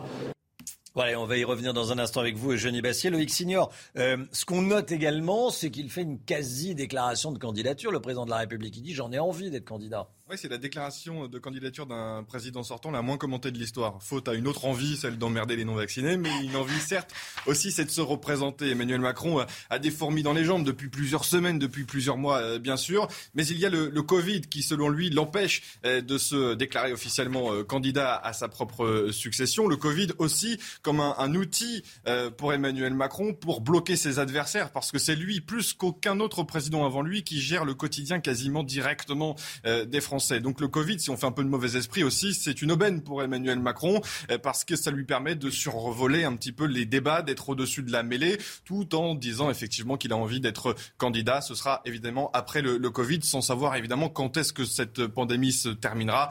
Il y a encore euh, quelques semaines à attendre et Emmanuel Macron devrait officialiser cette euh, candidature. Mais en disant cela, Emmanuel Macron piège aussi ses adversaires, mettant le Covid au centre de tous les débats. La preuve avec les réactions hier à, à l'Assemblée nationale peu euh, de ses adversaires commandent cette envie de candidature. Tous commandent cette petite phrase choc mmh. qu'Emmanuel Macron a prononcée à l'égard des, non-vaccinés. Euh, il y a fort à parier que dans les prochains jours, dans les prochaines semaines, Emmanuel Macron donnera de nouveaux indices euh, sur sa candidature qui devrait intervenir, d'après nos informations, normalement au mois de février. Encore un mois à patienter. Merci Loïc. Malgré les débats houleux, les députés ont pris une décision. Ils ont fixé l'âge à partir duquel on peut obtenir un pass vaccinal à 16 ans et non plus 12 comme c'était initialement euh, prévu. Voilà, euh, ça a été voté dans la nuit. En Guadeloupe, le directeur du CHU a été séquestré et exfiltré par la police. Ça a été très violent. Lui et ses deux adjoints ont dû quitter l'établissement assiégé par des militants contre euh, des militants anti-obligation vaccinale des soignants qui réclamaient le paiement de leur salaire alors qu'ils sont suspendus. Ils ne veulent pas se faire euh, vacciner malgré le fait qu'ils travaillent dans un hôpital. J'ai été extrait, regardez ce que raconte le, directeur, avec un coup de poing dans les côtes, un énorme coup sur la tête. J'ai perdu connaissance pendant 10 secondes, je pense. On m'a déchiré ma chemise, j'ai reçu de l'urine sur moi pendant que je courais vers la police. Voilà comment ça se passe en Guadeloupe. Nouveau record du nombre de contaminations en France euh, pour euh, commencer 2022. Plus de 270 000 nouveaux cas de Covid en 24 heures, Audrey. Hein. Oui, regardez euh, les chiffres de l'épidémie en France. 3665 patients sont en soins critiques à ce jour et les hôpitaux ont enregistré 293 décès. Le précédent record de contamination daté du 31 décembre avec un peu plus de 230 000 nouvelles contaminations en une journée. Une explosion des cas donc et une forte pression euh, dans les hôpitaux avec près de 3000 nouvelles admissions ces dernières 24 heures. Un cluster identifié à bord d'un bateau de croisière parti dimanche de Marseille avec 45 malades du Covid à bord. Oui, la plupart euh, des activités ont été annulées, loin des vacances espérées évidemment. Certains passagers parlent d'un enfer. Écoutez ce témoignage d'une passagère. Pour faire une croisière, oui, c'est l'enfer. On n'est pas confiné du tout. En fait, les cas Covid qu'il y a eu, les gens les ont appris par l'extérieur, par la presse. Nous, on n'en a pas été informés du tout. On n'est pas à nouveau testé. Euh, on, nous distribue par contre des masques FFP2 obligatoires sur le bateau. Voilà, demain, visite de Palerme, la seule chose qui est proposée, c'est trois heures dans un bus avec interdiction de descendre. Voilà, c'est un témoignage recueilli euh, cette nuit. Le parquet antiterroriste à Paris ouvre une enquête après l'explosion d'une voiture sur le Dakar en Arabie saoudite. Une enquête pour tentative d'assassinat terroriste à bord du véhicule touché. Cinq Français, dont le conducteur, Philippe Boutron, 61 ans, grièvement blessé à la jambe. Il a dû être opéré sur place avant d'être rapatrié en France. Les autorités saoudiennes parle d'un accident. Le Quai d'Orsay, lui, a précisé que l'hypothèse d'un acte criminel n'était pas écartée. On est à J-95 avant le premier tour de la présidentielle. En clair, on est à trois mois du premier tour. Regardez ce sondage Cluster 17 pour l'hebdomadaire. Euh, Marianne, Emmanuel Macron est en tête avec 23%. Vous allez le voir s'afficher. Euh, suit un trio. Valérie Pécresse, Éric Zemmour, Marine Le Pen, dans un mouchoir de poche. 15%, 15%, 14,5%. Je vous laisse découvrir euh, la suite. Sondage donc réalisé par l'Institut Cluster 17 pour l'hebdomadaire Marianne. Notez que Valérie Pécresse sera l'invitée de Laurence Ferrari à 8h15. Eugénie Bastier avec nous. Eugénie, dans une interview au Parisien, Emmanuel Macron s'en prend violemment aux antivax, à ceux qui ne veulent pas se faire vacciner. Il affirme vouloir les emmerder jusqu'au bout. Ces propos sont-ils étonnants de la part d'un président de la République? Oui, en effet, Emmanuel Macron a eu des propos très durs. Hein. Je, vais le reciter, parce l'a bien entendu, mais je pense qu'il faut le, rappeler. Euh, nous mettons une pression sur les non-vaccinés en limitant pour eux autant que possible l'accès aux activités de la vie sociale. Les non-vaccinés, j'ai très envie de les emmerder, donc on va continuer de le faire. Alors, pour moi, c'est un message qui est incohérent sur le fond et très violent sur la forme.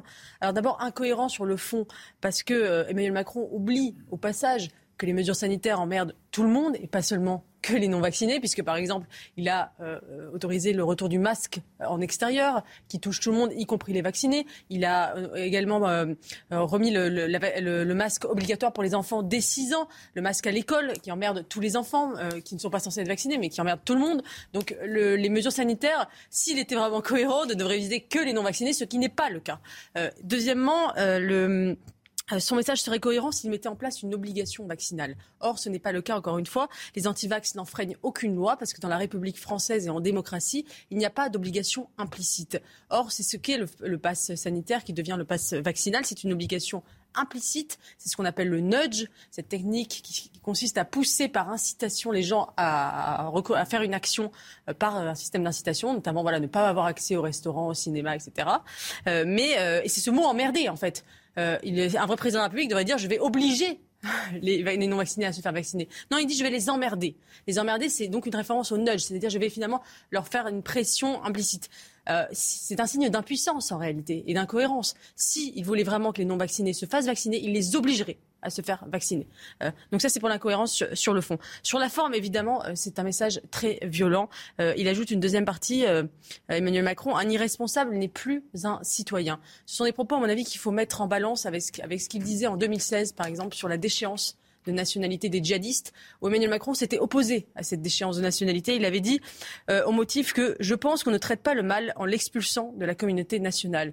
Il ne s'agit pas de comparer la déchéance de nationalité à ce qui se produit pour les antivax, mais euh, force est de constater qu'ils sont exclus euh, de la communauté nationale, en tout cas de la vie sociale, il l'a lui-même rappelé. Euh, et c'est un, un message donc qui est violent sur la forme et qui contraste également avec ce qu'avait dit Emmanuel Macron. Vous vous en souvenez le 16 décembre sur TF1. Je le cite il y a des mots qui peuvent blesser et je ne, et je pense que ce n'est jamais bon et même inacceptable. Le respect fait partie de la vie politique et donc j'ai appris. On dirait que la leçon n'a pas duré très longtemps. Euh, ce mépris qu'il déploie euh, au sujet des antivax mm. euh, est contradictoire aussi avec son grand discours sur la radicalité de ses adversaires politiques. Lui-même emploie un, langage extrême et radical. Eugénie, pourquoi est-ce que le président de la République a fait une telle sortie selon vous? Alors, euh, c'est un mot en politique qui s'appelle l'ubris. Vous savez, cet orgueil qui euh, vous pousse parfois à dépasser les limites. Euh, Emmanuel Macron, il a le vent en poupe. les sondages sont extrêmement favorables. vous, le, vous le citiez, un sondage tout à l'heure le donne largement en tête. Parfois même, certains sondages le donnent avec 10 points d'avance sur ses opposants. On voit bien d'ailleurs que le clivage sanitaire lui réussit. Quelque part, il aime ce clivage technocratique qui installe l'idée d'une d'un clivage entre les compétents et les populistes, les, experts et les complotistes, ceux qui sont aux manettes et ceux qui ne le sont pas, ceux qui ne font que critiquer, ceux qui font. Euh, il, euh, d'ailleurs, il, euh, il, sait bien que euh, c'est sa rivale principale, par exemple Valérie Pécresse, c'est bien elle-même emmerdée sur ce sujet, puisque elle a elle-même proposé le, confinement des non-vaccinés. Donc il va mmh. être compliqué pour elle et pour toute la droite d'ailleurs de, de, se positionner. Il mobilise sa base électorale, celle du Parti de l'ordre, celle qui déteste les gilets jaunes et les antivax. Euh, c'est, c'est peut-être intéressant dans une présidentielle où l'étiage du premier tour est très bas de mobiliser sa base mais il a beaucoup d'avance. Euh, et au second tour, ça pourrait euh, lui être fatal. Les non-vaccinés sont peut-être une goutte d'eau électorale. Enfin, c'est quand même 5 millions de personnes. Et je pense qu'il ne suffit pas d'être non-vacciné pour être choqué par ces propos. Eugénie Bastier, merci Eugénie. On va en parler avec un avis médical dans un instant avec le professeur euh, Salamon. L'économie, tout de suite, on va parler de la hausse des prix, les prix qui augmentent, qui augmentent en France, avec Eric de Reitmaten. Éric de Ritmaten, l'inflation, plus 2,8% euh, en France ces 12 derniers mois. Euh, la France semble sage avec cette hausse des prix si on se compare avec d'autres pays. Hein.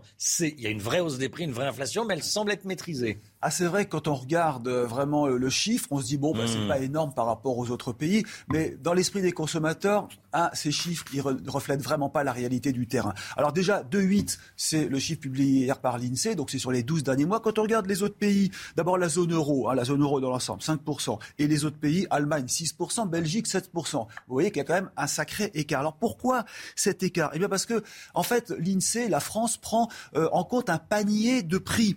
Euh, c'est assez large. Et puis ensuite, eh bien, ces prix, cette hausse des prix a plus ou moins de poids dans ce fameux panier. Alors, l'alimentation pèse 17%, mais l'alimentation, bon, c'est ce qui est le plus important, mais il y a quand même parfois aussi euh, des baisses de prix sur certains produits alimentaires. Le carburant ne pèse que 4% dans ce panier, alors que l'an dernier, euh, carburant et énergie diverses ont augmenté de 19%, donc vous voyez le rapport. Donc en gros, si vous voulez, tout ça est pondéré. Et si ça ne l'était pas, l'inflation, eh bien vraiment, franchement, exploserait.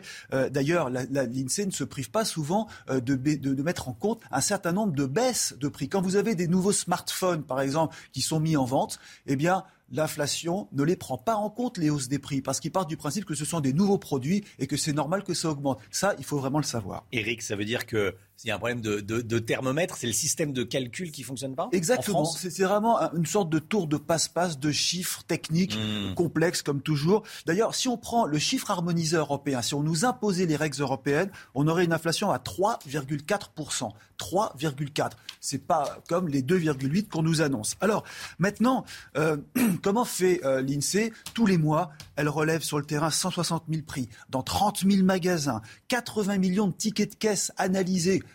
grâce à des robots, bien sûr. Et puis ensuite, eh bien, tout cela est corrigé, comme je l'expliquais. L'immobilier n'est pas pris en compte. Donc là, ça aussi, c'est quand même très important.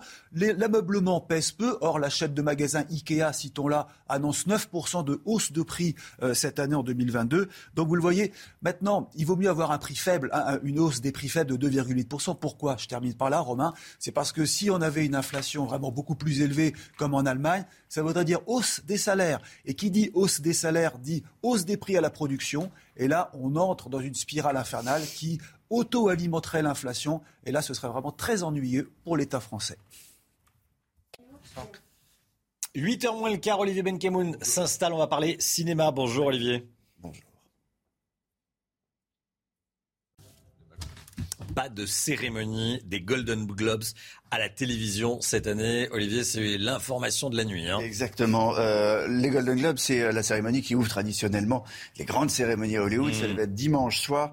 Euh, c'est euh, le, le, coup d'envoi vraiment, et ça donne même la tendance pour les Oscars. Et eh ben, le diffuseur historique CBS annonce qu'il se retire et qu'il va donc retirer ses caméras. C'est la suite d'un scandale qui touche l'association organisatrice, l'association de la presse étrangère Hollywood, accusée de corruption, favoritisme, de manque de diversité, de manque de parité. Et le scandale est, est important parce que euh, d'abord des studios veulent plus travailler avec euh, cette association, et puis des acteurs superstars comme Tom Cruise qui a carrément renvoyé ses Golden Globes.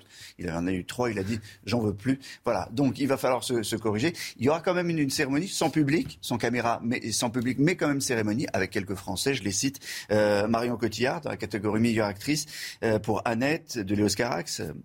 Omar Sy pour la série Lupin, Tahar Rahim pour les séries de Serpent, parce qu'il y a aussi le, il y a le cinéma et, et, comme à chaque fois, et comme à chaque fois, Alexandre Desplat pour la musique. Exactement, hein. deux Oscars pour la musique de The French Dispatch. Voilà. Allez, Penelope Cruz, Jessica Chastain et Diane Kruger sont à l'affiche d'un film d'espionnage 100% féminin qui sort ce mercredi. Hein. Exactement, ça s'appelle 355 ou 355. C'est le nom de code en réalité dans l'histoire des États-Unis de la première espionne.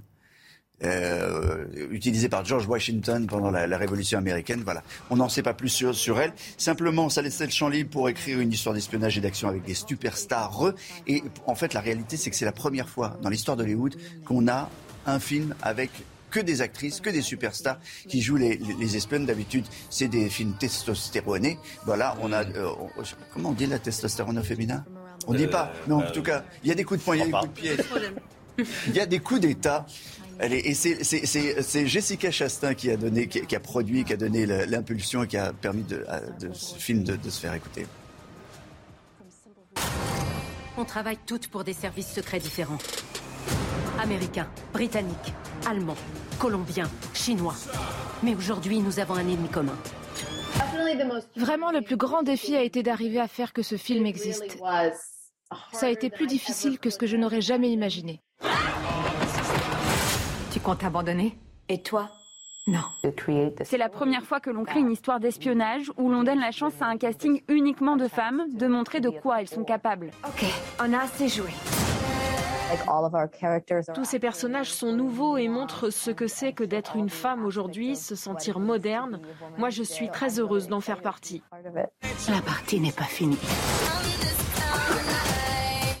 Voilà. Et comme dans tous les bons films d'espionnage qui démarrent à Paris, parce qu'il y a une scène à, Paris, on va voir quelques images de, de Paris. Et euh, évidemment, qu'est-ce qui se passe? Il y a, on prend la Tour Eiffel pour cible, monsieur. Ah on casse la Tour Eiffel. Voilà. Bon, il y a, il y a euh, c'est comme ça. Regardez. Il y, a, il y, a, une explosion de la Tour Eiffel. C'est comme ça, c'est la vie. Il y, a, il y a quelques clichés qui sont incontournables dans le film d'espionnage américain, mais ça reste un bon film. Merci Olivier. C'est impressionnant hein, de voir la tour Eiffel euh, cassée là comme vous C'est la 150e fois à peu près. C'est du cinéma.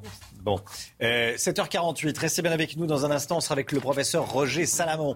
Je lui demandais, tiens, la stratégie du président de la République qui veut, je cite, emmerder les non-vaccinés jusqu'au bout, il le dit ce matin dans le Parisien. Cette stratégie euh, pour euh, lutter contre euh, la Covid, le Covid, est-ce que c'est la bonne? On va en parler, on parlera d'autres choses euh, également avec le professeur Roger Salamon dans un instant. Restez bien avec nous sur CNews, à tout de suite. Rendez-vous avec Sonia Mabrouk dans Midi News du lundi au jeudi de midi à 14h.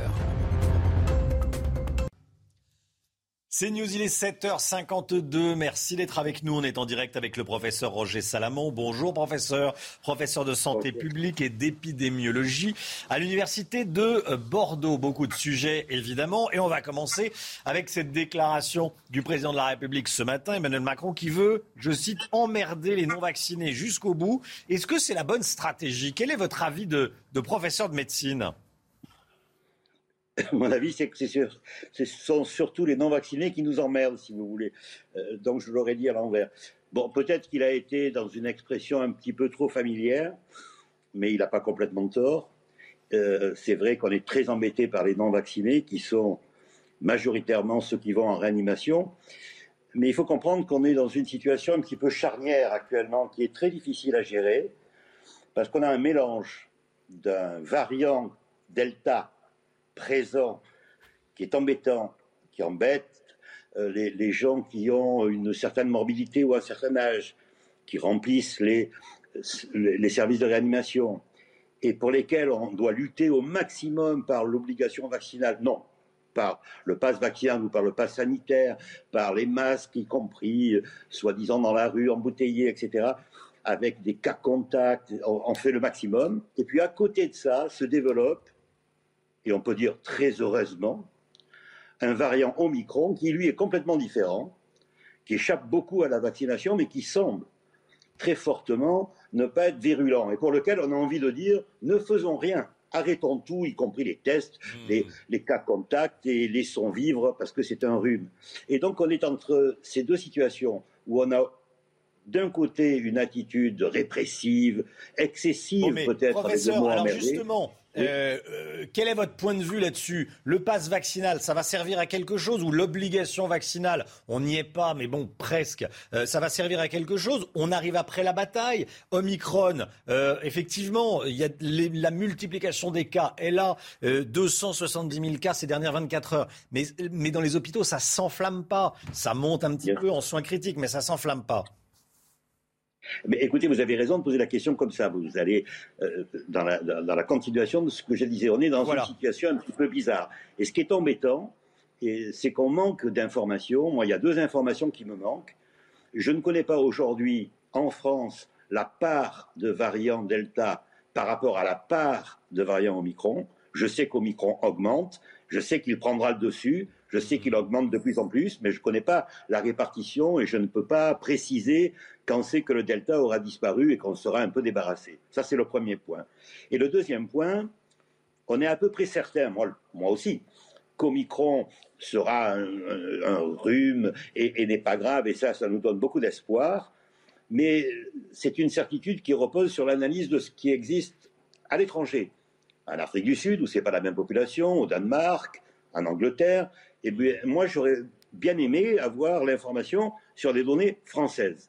Et j'ai du mal à comprendre pourquoi en réanimation aujourd'hui, on nous dit qu'il y a tant de non-vaccinés, il y a tant d'immunodéprimés qui posent un véritable problème, même s'ils sont vaccinés.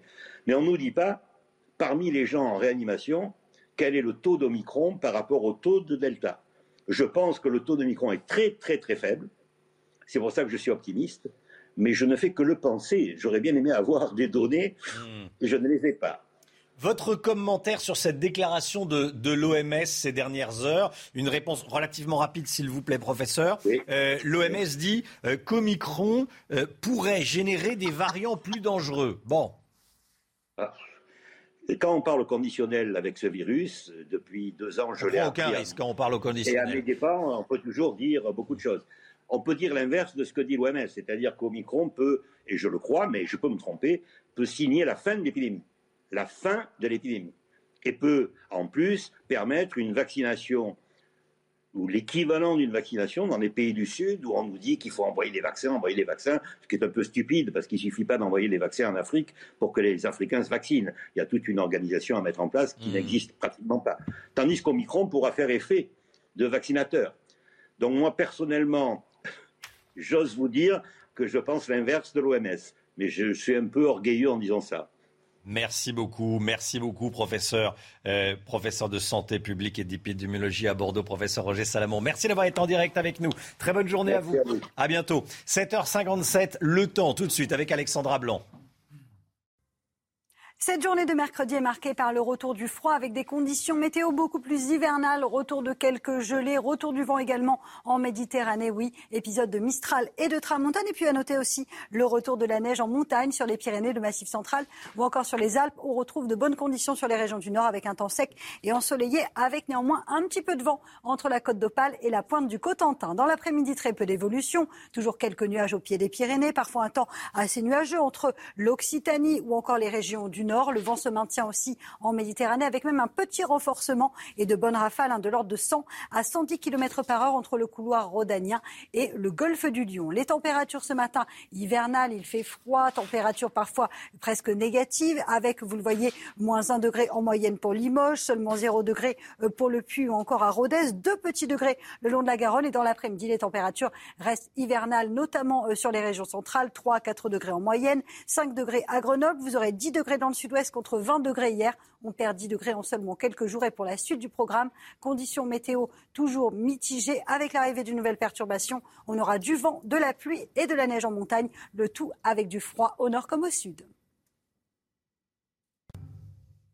C'est News, il est 7h59. Bienvenue à tous. Merci d'être avec nous. Toute l'équipe de la matinale est là. On est avec Audrey Berthaud, on est avec Eugénie Bastier, on est avec Éric de Ritmaten, on est avec Loïc Signor et on est le mercredi 5 janvier. Écoutez bien, Emmanuel Macron veut, je cite, continuer à emmerder les non-vaccinés jusqu'au bout. Il le dit dans le Parisien de ce matin.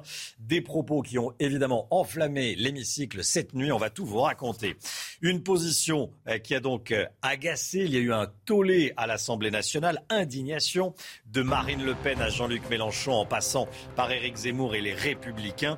On va y revenir en détail avec vous, Loïc Signor. Et puis Valérie Pécresse sera l'invité de Laurence Ferrari à 8h15 des débordements dans certains centres de test à cause de la trop forte demande. On va vous montrer ce qui s'est passé à Bordeaux. Et puis 2 euros misés pour un gain de plus de 2 millions d'euros. Ça s'est passé au casino de Saint-Amand-les-Eaux. On vous raconte cette histoire ce matin. Emmanuel Macron décidé à emmerder les non-vaccinés jusqu'au bout. On regarde ensemble ce que le président de la République dit exactement euh, à nos confrères du euh, Parisien aujourd'hui en France. Eh bien là, les non-vaccinés, j'ai très envie de les emmerder. Il explique qu'il n'a pas envie d'emmerder les Français, voilà, voilà. Mais il y a un traitement spécial pour les non-vaccinés. Les non-vaccinés, j'ai très envie de les emmerder, donc on va continuer de le faire jusqu'au bout. C'est ça la stratégie. Et cette euh, déclaration a été rendue publique hier dans la soirée, en plein débat à l'Assemblée sur le projet de loi sur le pass vaccinal, hein, Audrey. Oui, et les propos euh, du président forcément ne passent pas. Ils ont mis en ébullition les députés qui venaient à peine de s'accorder sur l'épineuse question euh, du pass vaccinal pour les mineurs. Reprise des débats cet après-midi à 15h. Résumé de cette nuit mouvementée avec Vincent Fernandez. Monsieur Gouffier-Chat, demandez la... Moment de flottement dans l'hémicycle cette nuit face aux réactions houleuses de l'opposition après les déclarations d'Emmanuel Macron. Monsieur le ministre, vous avez la parole. Nous mettons tout en œuvre. Plus de 1500 centres ouverts, plus de 200 000 soignants en ville qui réalisent la vaccination au quotidien. La mobilisation des associations. Je pense qu'on m'entend dans le micro, Monsieur le Président. Vous redonnerez la parole tout à l'heure, mais là, la situation n'est pas tenable. Donc nous suspendons nos travaux. Dans les couloirs de l'Assemblée, les oppositions de droite comme de gauche dénoncent les propos du président pour 10 minutes. C'est une faute morale lourde dans un pays qui l'a contribué très lourdement à fracturer. On doit surtout créer du lien, euh, de la confiance envers les Français, surtout ceux qui ne sont pas vaccinés. Du côté de la majorité, on justifie comme on peut les mots du président. Il y a des antivax, mais il y a aussi certains de nos compatriotes qui font preuve d'un certain laxisme. Il faut leur mettre une certaine pression. Alors une fois de plus, la sémantique du président de la République, on peut en débattre, mais, mais, ce qui est important, c'est les mesures que nous sommes en train de voter. Le président de la République a pris cette référence, celle du président euh, Georges Pompidou, qui disait il faut arrêter d'emmerder les Français. Pour des débats plus sereins dans l'hémicycle, l'examen du projet de loi reprendra à 15 heures. Loïc Signor, Eugénie Bastier. Euh, Loïc, déjà, c'est une communication maîtrisée du président de la République. Il sait évidemment parfaitement ce qu'il fait en disant ça. Il faut bien dire à nos téléspectateurs comment ça se passe. Hein, d'un panel de lecteurs du, du Parisien euh, qui interroge le président de la République. D'habitude, il y a des relectures, mais là, c'est pas possible parce que ce sont des Français, pas des journalistes, qui posent les questions euh, au président de la République. Donc, ils le ont euh, forcément entendu ce qu'a dit Emmanuel Macron, et donc c'est reproduit tel quel mmh. par les journalistes du Parisien. Mais c'est maîtrisé, bien sûr, parce que la communication d'Emmanuel Macron est évidemment parfaitement ficelée. Et ce terme, il voulait euh, l'employer d'une manière ou d'une autre, comme le j'ai envie d'être euh, candidat. Alors Emmanuel Macron, il s'inscrit dans la radicalité de cette campagne hein, de Sandrine Rousseau et Eric Zemmour. Lui renoue avec les, petites phrases qu'il a euh, pourtant regrettées il y a quelques semaines dans cette interview à, TF1, regrettant des propos parfois blessants, mais il renoue avec ces petites phrases. Le Macron 2022 sera donc comme le Macron qu'on connaît depuis 2017. Mais pourquoi le faire maintenant? Pourquoi prendre un tel risque dans une quasi-déclaration de candidature? Eh bien, c'est parce qu'Emmanuel Macron jouit d'une très forte cote de popularité grâce notamment à la gestion du Covid, chaotique au début, mais les Français lui sont désormais reconnaissants, notamment grâce au, quoi qu'il en coûte. Il a des adversaires qui sont en ordre dispersé. On a vu le sondage où trois candidats de la droite, de trois nuances de droite, sont dans un mouchoir de poche. Emmanuel Macron pense pouvoir déclarer sa candidature sur le thème du Covid, installant un clivage entre d'un côté les 90% de vaccinés et euh, de l'autre ceux qui ne le sont pas. C'est un risque quand même de renvoyer ces Français dos à dos. Et d'ailleurs, petite réaction juste à l'instant d'Edouard Philippe, son ancien Premier ministre, qui dit il y a une idée, y a un terme. Moi, je comprends assez bien cette idée, je la partage assez volontiers. Ensuite, il y a un terme, un langage familier. Ce qui est clair, dit Edouard Philippe, c'est qu'on a compris ce que voulait dire Emmanuel Macron. Effectivement, on comprend bien. Merci beaucoup Loïc. Eugénie Bastier, euh, qu'en pensent les Français à votre avis? C'est rien, ça mais. mais, euh, c'est sûr. C'est la question, c'est la question à trois mois de la présidentielle. Faire le pari que, que d'installer ce clivage entre vaccinés et non vaccinés, c'est faire l'économie finalement de d'idée que c'est vouloir évacuer véritablement le véritable clivage politique entre la droite et la gauche, entre des alternatives politique crédible. Et c'est ça le problème du Covid dans cette campagne, c'est que déjà en 2017, l'élection avait été quelque part volée par l'affaire Fillon. On n'avait pas pu débattre des grands enjeux euh, pour la France, puisque souvenez-vous, cette affaire avait rempli les trois derniers mois de la campagne. Et eh bien là, c'est la même chose. Le Covid finalement cannibalise le débat politique. Mais plutôt que de parler de vision du pays, d'alternative véritablement sur euh, le pouvoir mmh. d'achat, euh, les enjeux civilisationnels, les enjeux identitaires, eh bien, on ne parle que du Covid. Et Emmanuel Macron joue cette carte-là parce qu'elle lui est favorable, évidemment. Et le mot emmerdé euh, est, choisi, délibérément. et, pour moi, il est, il est, doublement choquant sur la forme parce que c'est une forme de mépris, de familiarité, et sur le fond parce que, comme je le disais tout à l'heure, emmerdé, ça veut dire qu'on n'est pas capable d'obliger. Et c'est une forme de démission de l'État, c'est-à-dire l'obligation vaccinale on n'y arrive pas, on ne veut pas le faire, on n'a pas assez d'autorité pour le faire, donc on emmerde euh, à travers une obligation implicite. Mais l'obligation implicite n'existe pas en démocratie. Eugénie Bassier, merci Eugénie. Euh, Gabriel Attal déclare à nos confrères des échos pour masquer ces divisions. LR joue la diversion. Valérie Pécresse, invitée de Laurence Ferrari, 8h15, dans une dizaine de minutes. Malgré les débats houleux, euh, les députés ont tout de même modifié quelque chose sur le projet de loi euh, qui vise à instaurer un pass vaccinal. C'est l'âge à partir duquel on peut obtenir ce pass. Hein. Il passera de, ça va passer de, ça passe de, 12 ans à 16 ans, hein, Audrey. Exactement, une modification adoptée à la quasi-unanimité avec 386 voix pour et 2 euh, contre. Le pass vaccinal ne serait appliqué qu'à l'âge à partir duquel un mineur peut se faire vacciner contre la Covid-19 sans l'accord parental, soit l'âge de 16 ans. En Guadeloupe, le directeur du CHU séquestré, exfiltré par la police. Ça s'est passé hier soir. Avec ses deux adjoints, ils ont dû quitter l'établissement, donc escorté. Euh, l'établissement qui était assiégé par des militants anti-obligation vaccinale. La direction d'y avoir été molestée et victime d'agressions euh, physiques. Effectivement, le directeur, Gérard Cotelon, raconte qu'il a reçu un coup dans les côtes et un énorme coup sur la tête. Nouveau record de contamination pour euh, commencer 2022. Plus de 270 000 nouveaux cas de Covid-19 enregistrés en 24 heures. Hein. Oui, et puis euh, regardez ces chiffres. 3665 patients sont en soins critiques à ce jour. Les hôpitaux ont enregistré 293 euh, décès. Le précédent record de contamination daté du 31 décembre, avec un petit peu plus de 230 000 nouvelles contaminations en une journée, une explosion euh, des cas donc et une forte pression euh, dans les hôpitaux avec près de 3 000 nouvelles admissions euh, ces dernières 24 heures. Ruée sur les tests à l'aéroport de Bordeaux, à Bordeaux-Mérignac. Des passagers ont été privés de voyage le week-end dernier, faute d'avoir pu effectuer un test PCR. Hein. Oui, le centre de dépistage de l'aéroport était jusqu'ici le seul ouvert de la région le week-end. Les autorités ont donc décidé à présent de le réserver seulement aux passagers sur rendez-vous pour éviter une nouvelle ruée. Regardez ce reportage de, euh, Jérôme Rampenou et Antoine Estève. D'après plusieurs témoignages, les passagers ont assisté à une cohue indescriptible. Plus de 200 personnes attendaient dimanche pour se faire tester à l'aéroport de Bordeaux, dans le couloir. Corentin Rochon est directeur du laboratoire éphémère. On était un des seuls centres ouverts le dimanche de la région. Euh, donc, euh, bah, par exemple, ce week-end, on, a eu on a eu des débordements euh, au centre de dépistage. C'est pour ça qu'immédiatement, dans la soirée, on a pris les mesures nécessaires. Pour réguler la très forte demande et pour que les passagers puissent réserver un test afin de voyager, le centre fonctionne seulement sur rendez-vous maintenant. Cette hôtesse de l'air a pu anticiper. J'ai besoin d'en faire un maintenant. Et j'ai aussi besoin d'en faire un quand je rentre de Porto. C'est compliqué parce que là-bas, en plus, au Portugal, Je dois payer le test. Ce voyageur vient d'apprendre qu'il lui faut un test pour pouvoir décoller dans moins d'une heure. Il a été accepté en urgence à titre exceptionnel. Il n'y avait pas d'autre possibilité. Je ne savais pas qu'il me fallait un test. Alors je vais pouvoir le faire maintenant ici. Je ne peux pas louper mon avion. Les laboratoires comme celui-ci sont complètement débordés. Le directeur insiste, il faut être prévoyant préconise à tous les voyageurs désormais d'anticiper des mois à l'avance si c'est possible, de prendre leur rendez-vous directement à la prise du billet d'avion. La demande de test est très forte pour les destinations étrangères, bien sûr, mais aussi pour les vols intérieurs.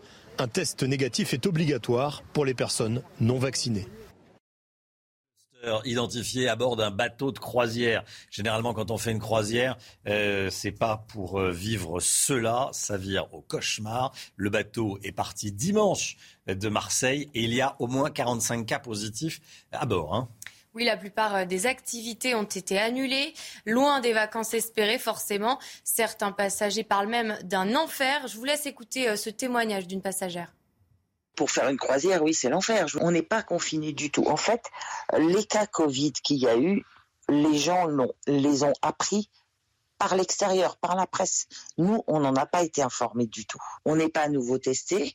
Euh, on, nous distribue par contre des masques FFP2 obligatoires sur le bateau. Voilà, demain, visite de Palerme, la seule chose qui est proposée, c'est trois heures dans un bus avec interdiction de descendre. Hmm. Le parquet antiterroriste à Paris ouvre une enquête sur l'explosion qui a touché un véhicule du Dakar en Arabie Saoudite jeudi dernier. Enquête pour tentative d'assassinat terroriste. À bord du véhicule touché, il y avait cinq Français, parmi lesquels le conducteur, bien sûr. Philippe Boutron, 61 ans, très grièvement blessé aux deux jambes aux deux jambes. Il a dû être opéré sur place avant d'être rapatrié en France et placé en coma artificiel. Les autorités saoudiennes parle d'un accident. Le Quai d'Orsay a quant à lui précisé que l'hypothèse d'un acte criminel n'était pas écartée. Que feriez-vous avec plus de 2 millions d'euros? C'est la somme pharaonique qu'a remporté un joueur du casino de Saint-Amand-les-Eaux. Hein. Oui, et ce, en misant seulement 2 euros à la machine à sous. Un record de gain jamais atteint jusqu'ici dans ce casino du nord de la France. Le regagnant, âgé d'une trentaine d'années, est un joueur occasionnel. Il a bien fait de tenter sa chance euh, ce dimanche. Regardez ce reportage de Damien Debarnay. C'était certainement le premier jour du reste de sa vie.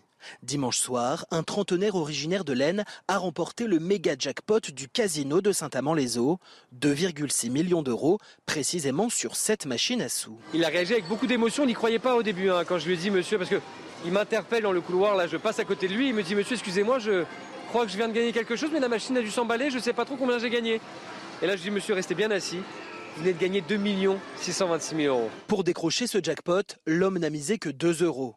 Son gain représente un record pour le casino, ouvert depuis près de 50 ans. Le monsieur est rentré au casino de Saint-Amand, plutôt à découvert, et il ressort millionnaire. C'est exceptionnel, donc voilà, forcément ça se fête. Donc oui, beaucoup de monde autour de lui, des gens l'ont applaudi. En effet, pas de jalousie ni de rébellion parmi les habitués du casino, même si chacun ici espère être le prochain à remporter le gros lot. Je pense que ça bouleverse la vie quand même. Voilà, je ne sais pas s'il a réalisé, mais moi personnellement, je ne réaliserai pas. S'il a gagné avec très peu d'argent et que ce n'est pas un grand joueur, je chapeau à lui. On y croit toujours, hein. j'espère un jour aussi moi gagner, qui sait Et voici une bonne raison d'y croire. Le nouveau jackpot à gagner s'élève déjà à 861 435 euros. Voilà, c'est déjà bien, 860 000 euros, mais 2 millions, ça fait rêver. 8h12, merci d'être avec nous dans un instant. Laurence Ferrari reçoit Valérie Pécresse, la candidate des Républicains à la présidentielle. A tout de suite.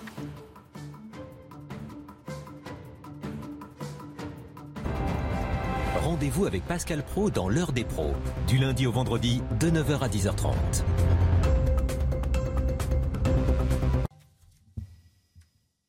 Il est 8h15, 8h15. Bienvenue à tous. Laurence Ferrari, vous recevez ce matin Valérie Pécresse. Bonjour Valérie Pécresse. Bonjour. Bienvenue dans la matinale de CNews. Le président Macron affirme dans une interview aux Parisiens qu'il a très envie, je cite, et je m'excuse auprès de mes téléspectateurs du mot que je vais prononcer, d'emmerder les non-vaccinés. Je ne suis pas pour emmerder les Français, dit-il. Je pèse toute la journée contre l'administration qui les bloque. Eh bien là, les non-vaccinés, j'ai très envie de les emmerder et on va continuer de le faire jusqu'au bout. C'est cela la stratégie. Est-ce que ça vous choque, ces mots?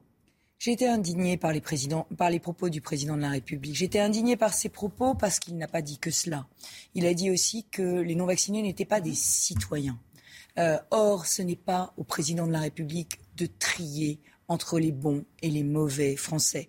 Il faut les accepter tels qu'ils sont, il faut les diriger, les rassembler sans les insulter. Alors oui, il faut avoir le courage de dire la vérité, mais l'insulte n'est jamais la bonne solution. Alors oui, il faudra mettre fin à ce quinquennat du mépris. Je veux y mettre fin. Je suis d'ailleurs la seule à pouvoir en terminer avec un président qui visiblement ne supporte plus les Français quand ils ne pensent pas comme lui. Euh, on est assez loin de l'exercice qu'il avait fait sur TF1 où il regrettait la larme quasi à l'œil d'avoir blessé certains Français. Les masques tombent à nouveau?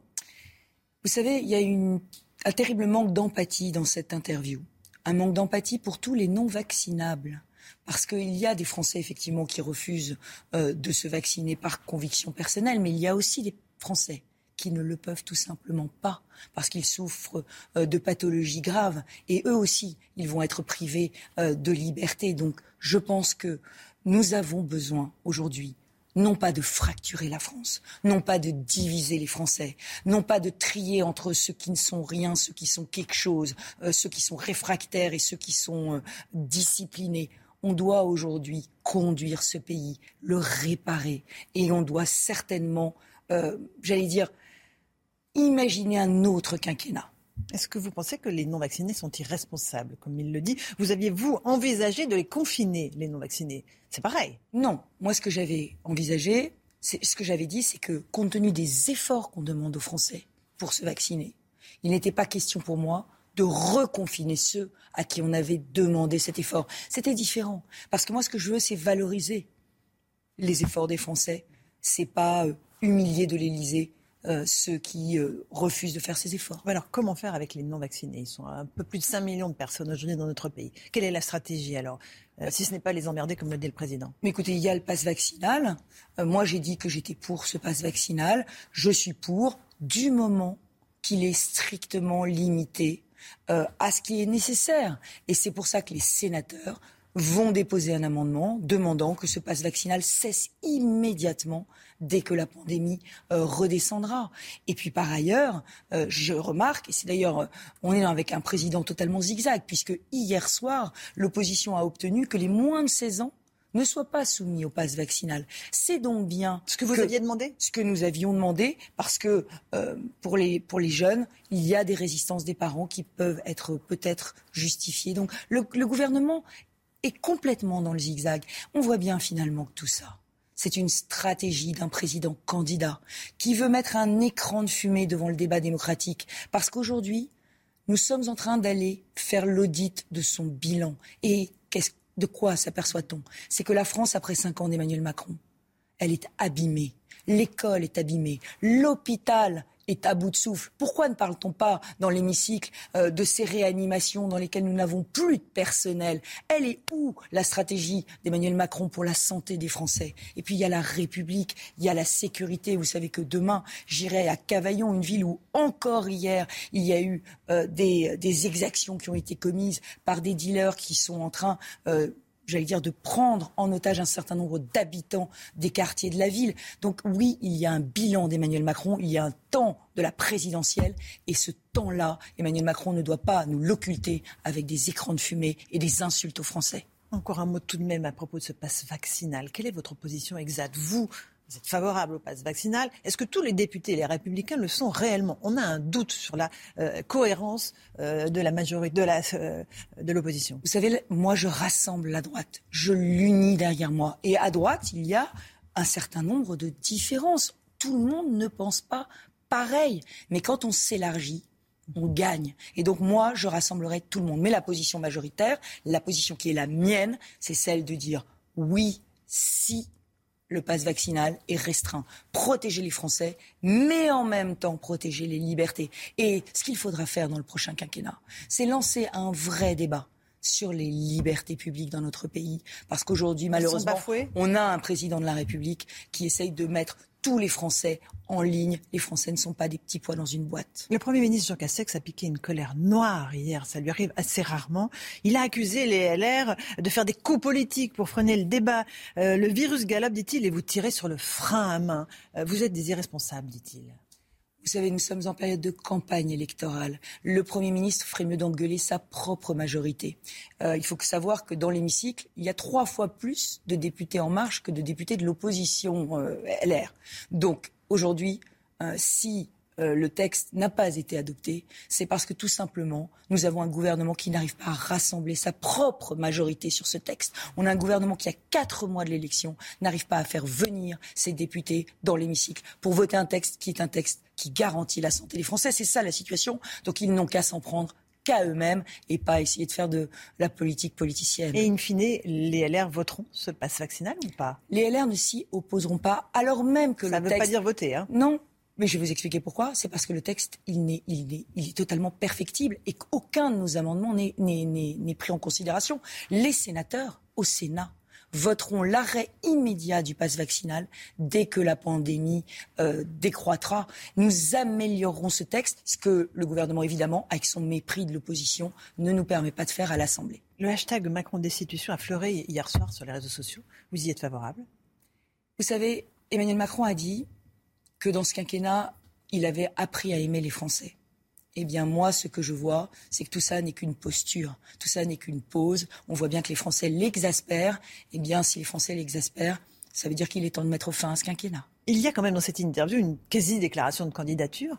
Euh, il dit euh, il n'y a pas de faux suspense, j'en ai envie. Dès que les conditions sanitaires le permettront, eh bien, euh, je dirai euh, ce qu'il en est avec euh, la même liberté que j'ai comme toujours.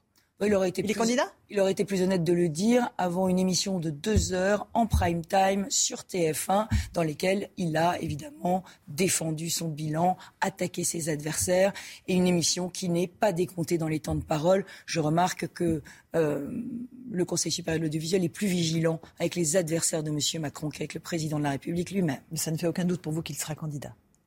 Oh, mais absolument aucun doute. D'ailleurs, je vous le dis, cette déclaration d'hier, fracassante, n'est là que pour occulter le débat démocratique. La République là, va mal. La France est endettée comme jamais. Les déficits sont abyssaux. Et aujourd'hui, les Français sont en insécurité. C'est ça le bilan d'Emmanuel Macron.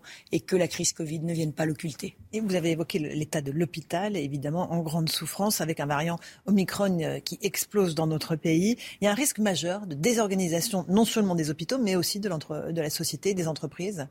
Mais vous voyez, c'est là qu'il y a une vraie critique, une critique objective, constructive euh, du bilan du macronisme. Nous avons depuis trois ans une crise sanitaire très grave. Nous savions dès le début qu'il faudrait mettre le paquet sur la réanimation et les soins critiques, comme le font les Allemands. Euh, moi, dans ma région, j'ai commandé 500 équipements pour des lits de réanimation éphémères. Il fallait juste former les médecins de l'hôpital à pouvoir, quand il y a des pics de pandémie, s'occuper des On avait le malades. temps dans les deux ans de la Mais pandémie bien évidemment, on avait le temps. Il y a eu une impréparation, il y a eu un amateurisme, le même amateurisme qu'on constate dans les débats à l'Assemblée nationale. Alors il faut aujourd'hui des professionnels de la politique. Et c'est ça la droite. C'est des personnes qui gèrent des collectivités, des personnes responsables, et puis des élus qui aiment les Français. Est-ce qu'on peut s'en remettre juste à ce que dit Olivier Véran, que peut-être c'est la dernière vague, peut-être on va s'en sortir au printemps? Ça suffit? Mais peut-être bah, C'est le, le- le constat de l'inaction, c'est le constat euh, du, de- du fatalisme. Moi, je ne suis ni pour l'inaction ni pour le fatalisme. Je sais qu'il va falloir dire la vérité aux Français sans les insulter et il va surtout falloir tout changer pour que la France reste elle-même dans les cinq ans qui viennent. Vous, Présidente, vous auriez imposé le masque pour les enfants de plus de 6 ans, euh, interdit aux Français de boire euh, le café au comptoir, interdit de manger dans, le- dans les trains. Qu'est-ce que vous auriez pris comme mesure de freinage? D'abord, c'est d'abord, je n'aurais pas tout mis sur la vaccination, parce que c'est ça en réalité le vrai problème. C'est qu'après avoir eu une stratégie univoque sur le vaccin, on se rend compte que les vaccinés propagent quand même le virus. Donc on change à 360 degrés de stratégie pendant les vacances. Et on se met, pardon de le dire, puisque le président de la République euh, parle d'emmerder les Français, on se met à les emmerder puissance 10 avec des mesures et des protocoles sanitaires que les parents et les enseignants apprennent la nuit de la veille de la rentrée. Alors oui, on aurait pu faire les choses beaucoup bien différemment. J'avais proposé que, comme en 2021, je l'avais demandé et je l'avais obtenu, nous puissions euh, retarder la rentrée d'une semaine pour que tout soit prêt, pour que tout soit préparé et surtout pour aplatir la vague de pandémie post-réveillon. Évidemment, le gouvernement n'a pas suivi cette proposition extrêmement constructive qui aurait permis euh, de non pas de multiplier les, injonctions contradictoires et tatillonnes, mais au contraire d'aller euh, organiser face à cette rentrée scolaire. Mais vous voyez, il y aurait il y a vraiment une autre gouvernance à mettre en place, une gouvernance sereine, pas une gouvernance fébrile, une gouvernance qui ne change pas de pied tous les jours et surtout une gouvernance qui rassemble qui apaise. Un mot des aides économiques. Bruno Le Maire a, annoncé l'élargissement des conditions euh, d'aide aux entreprises en difficulté. Le gouvernement continue à cramer la caisse, comme vous disiez non, mais là, c'est une obligation. Mais on le savait. Vous savez, euh, le gouvernement a permis, avec le PGE, euh, d'aider les entreprises, mais maintenant, elles se trouvent face à un mur de la dette. Le vrai problème, c'est qu'il va falloir faire des réformes pour à nouveau baisser les impôts, pour revaloriser le travail. Il va falloir décentraliser pour mettre au plus près des Français une action politique performante et efficace. C'est comme ça qu'on ramènera la croissance dans notre pays. Parce que le bilan d'Emmanuel Macron, c'est quand même une balance commerciale déficitaire de 85 milliards, il parle de réindustrialisation, et c'est aussi un chômage qui est le double de l'Allemagne. D'où pourrions être une société du plein emploi? C'est ça la réalité. Et aujourd'hui, cette réalité est occultée. Bruno Le Maire, euh, que l'on vient d'évoquer, estime qu'il n'y a pas de différence, au fond, entre vous et Emmanuel Macron.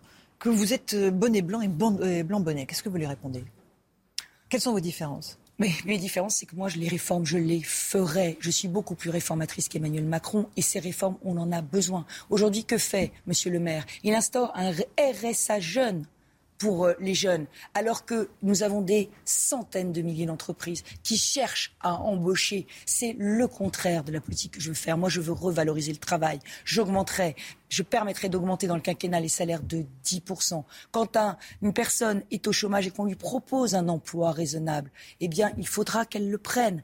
Et puis, le RSA, il y aura une contrepartie d'activité et il y aura plus de RSA jeunes. Les jeunes on les mettra en formation dans les métiers qui recrutent. On revalorisera le travail. Ce sera une politique totalement différente de celle d'Emmanuel Macron. On a bien compris que votre adversaire, c'est Emmanuel Macron. Dans les sondages, vous êtes néanmoins au coude à coude, toujours avec Éric Zemmour et Marine Le Pen.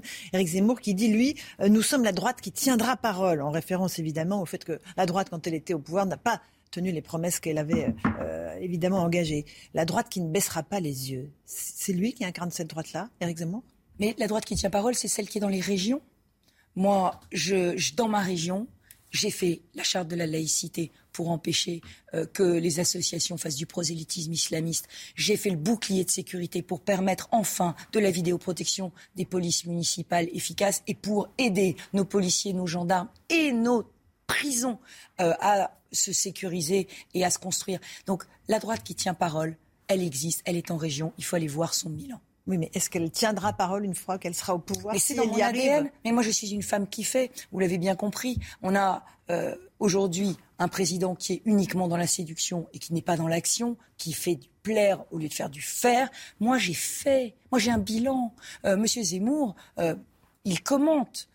Qu'est-ce qu'il a comme crédibilité pour faire? Derrière moi, j'ai une armée. J'ai une armée d'élus locaux. J'ai une armée de professionnels de la politique qui savent faire et qui vont transformer le pays. Vous avez hier dévoilé votre organigramme euh, pléthorique, 90 noms. C'est pas un peu l'armée mexicaine? C'est la grande armée napoléonienne. La grande armée napoléonienne, c'est une armée qui est très qui est très organisée, qui est organisée autour de plusieurs pôles. Je veux rétablir l'autorité. Éric Ciotti, dirigera le pôle autorité. Je veux décentraliser, une loi de décentralisation la plus puissante pour redonner de l'efficacité à l'action publique débureaucratisée. C'est Xavier Bertrand qui s'en occupera. La santé est une priorité. Ce sera Philippe Juvin. Éduquer, c'est Damien Abad. Et nous aurons aussi à travailler sur l'influence de la France dans le monde. Vous savez, il y a une polémique dans cette rentrée sur le drapeau. Mhm. C'est une polémique qui est très le drapeau sous l'arc de triomphe. Le drapeau, sous l'arc de triomphe, très intéressante polémique. Pas une petite polémique, un immense symbole. Emmanuel Macron a choisi le drapeau européen seul. La France ne l'intéresse déjà plus. Il est déjà parti. Il veut une Europe fédérale. Et puis il y a eu M. Zemmour et Mme Le Pen qui ont dit cacher ce drapeau européen. Nous, nous ne voulons voir que le drapeau français. Est-ce qu'on imagine que la France peut être puissante dans le monde sans l'Europe? Eh bien, nous, nous incarnons la troisième voie, celle qui unit le drapeau français et le drapeau européen. J'ai demandé les deux drapeaux, le double pavoisement, parce que je suis d'abord patriote, mais je veux une Europe puissante dans le monde qui porte et qui protège la France. C'est donc un vrai clivage, vous voyez. Et rappelez-vous Nicolas Sarkozy, présidence française de l'Union européenne, il y avait ce double pavoisement. Alors il est temps de revenir aux fondamentaux de la droite. Éric Zemmour a une nouvelle fois fait un clin d'œil à Éric Ciotti. Mon ami Éric Ciotti, depuis sa défaite, il, demande aux adhérents euh, LR de venir le rejoindre comme aux adhérents du Rassemblement national. Mais Éric Ciotti lui a répondu très clairement. Il lui a répondu que le vote utile pour remplacer Emmanuel Macron, c'est nous et personne d'autre.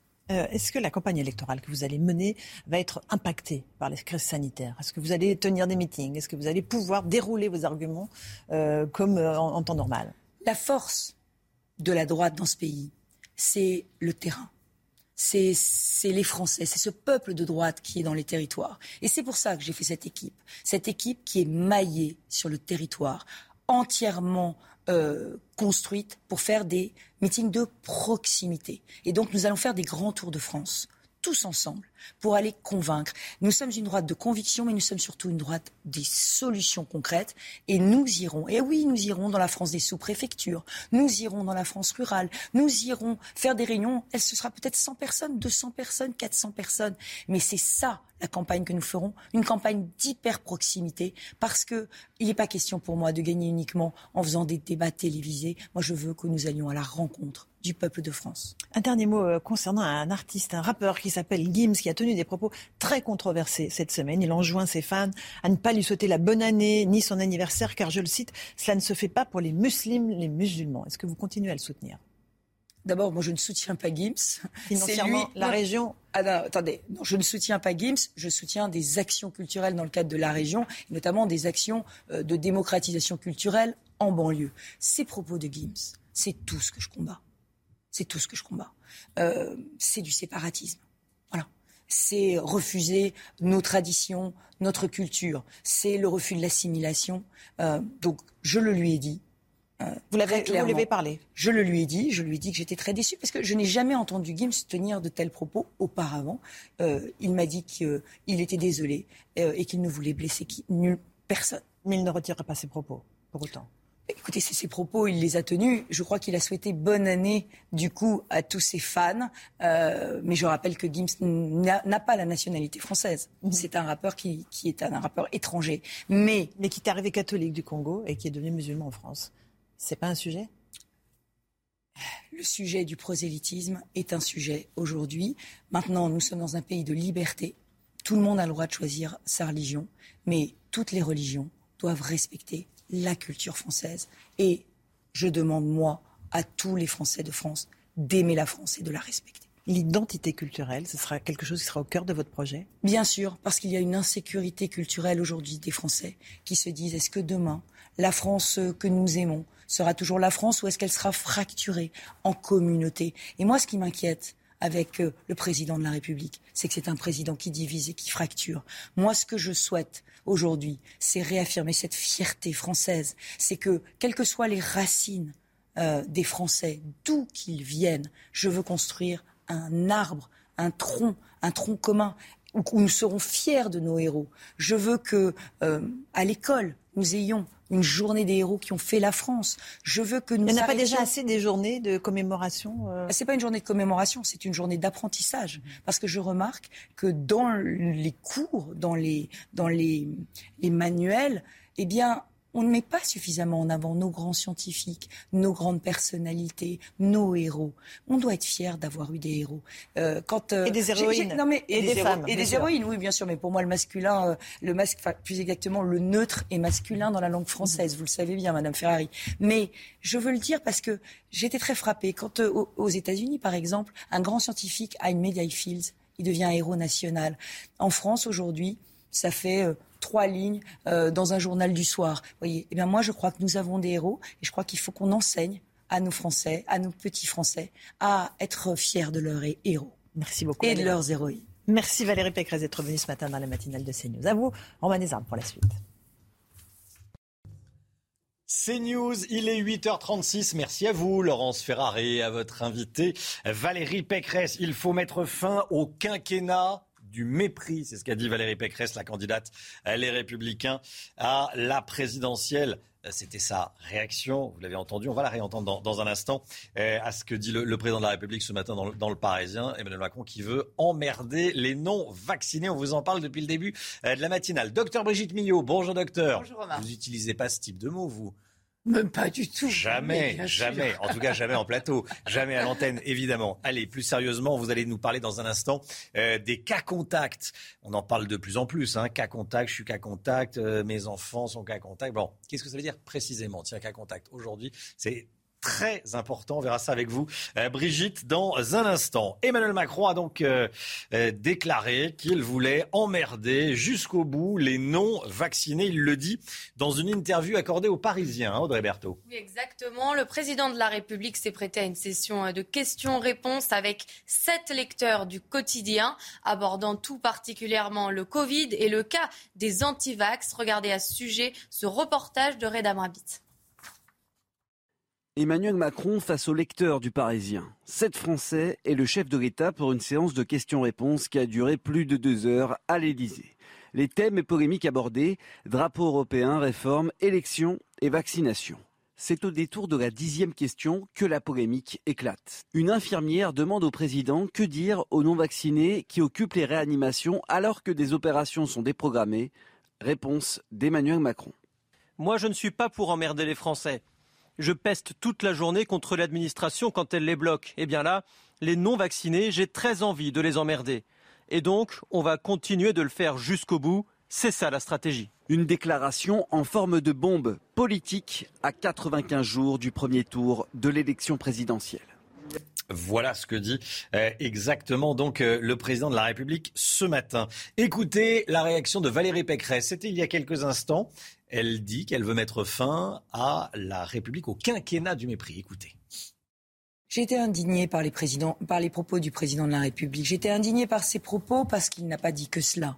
Il a dit aussi que les non-vaccinés n'étaient pas des citoyens.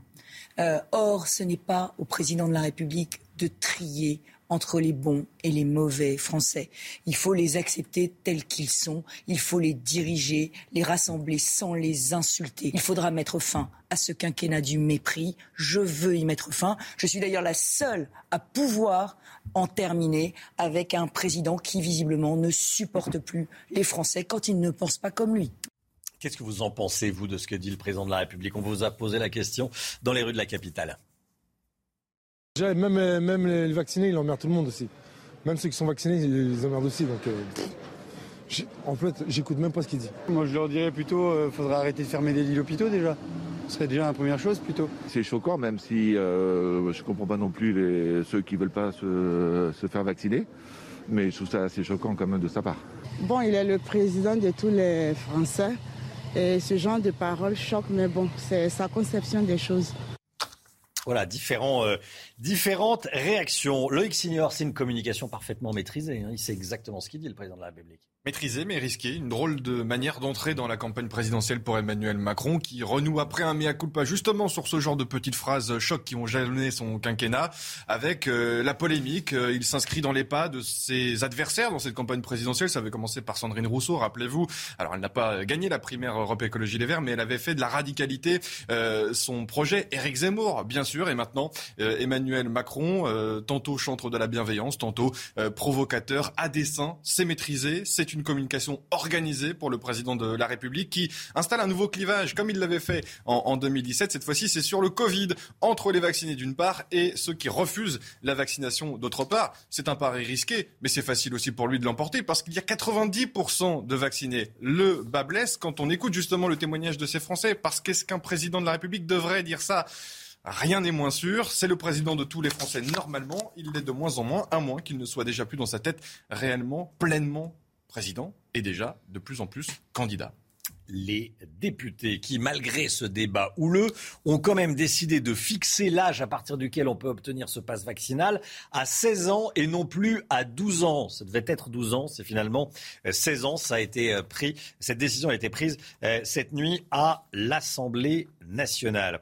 En Guadeloupe, le directeur du CHU a été séquestré, exfiltré par la police. Ça s'est passé hier. Lui et ses deux adjoints ont dû quitter l'établissement protégé par des policiers, Audrey. Hein La direction dit avoir été euh, molestée, victime d'agressions euh, physiques. Et regardez ce que nous dit le directeur. J'ai été extrait avec euh, un coup de poing dans les côtes et un énorme coup sur la tête. J'ai perdu connaissance pendant 10 secondes, je pense. On m'a déchiré ma chemise. J'ai reçu de l'urine sur moi pendant que je courais vers la police. Ce nouveau record en termes de nombre de contaminations à la Covid. Plus de 270 000 en 24 heures. 3 665 patients sont actuellement en, en soins critique. Hein. Oui, et les hôpitaux ont enregistré 293 décès. Le précédent record de contamination datait du 31 décembre, avec un petit peu plus de 230 000 nouvelles contaminations en une journée, une explosion des cas donc et une forte pression dans les hôpitaux avec près de 3 000 admissions ces dernières 24 heures. Cette information tombée dans la soirée. Euh, le parquet antiterroriste a ouvert une enquête sur l'explosion qui a touché un véhicule à Dakar, sur le Paris-Dakar, euh, en Arabie Saoudite.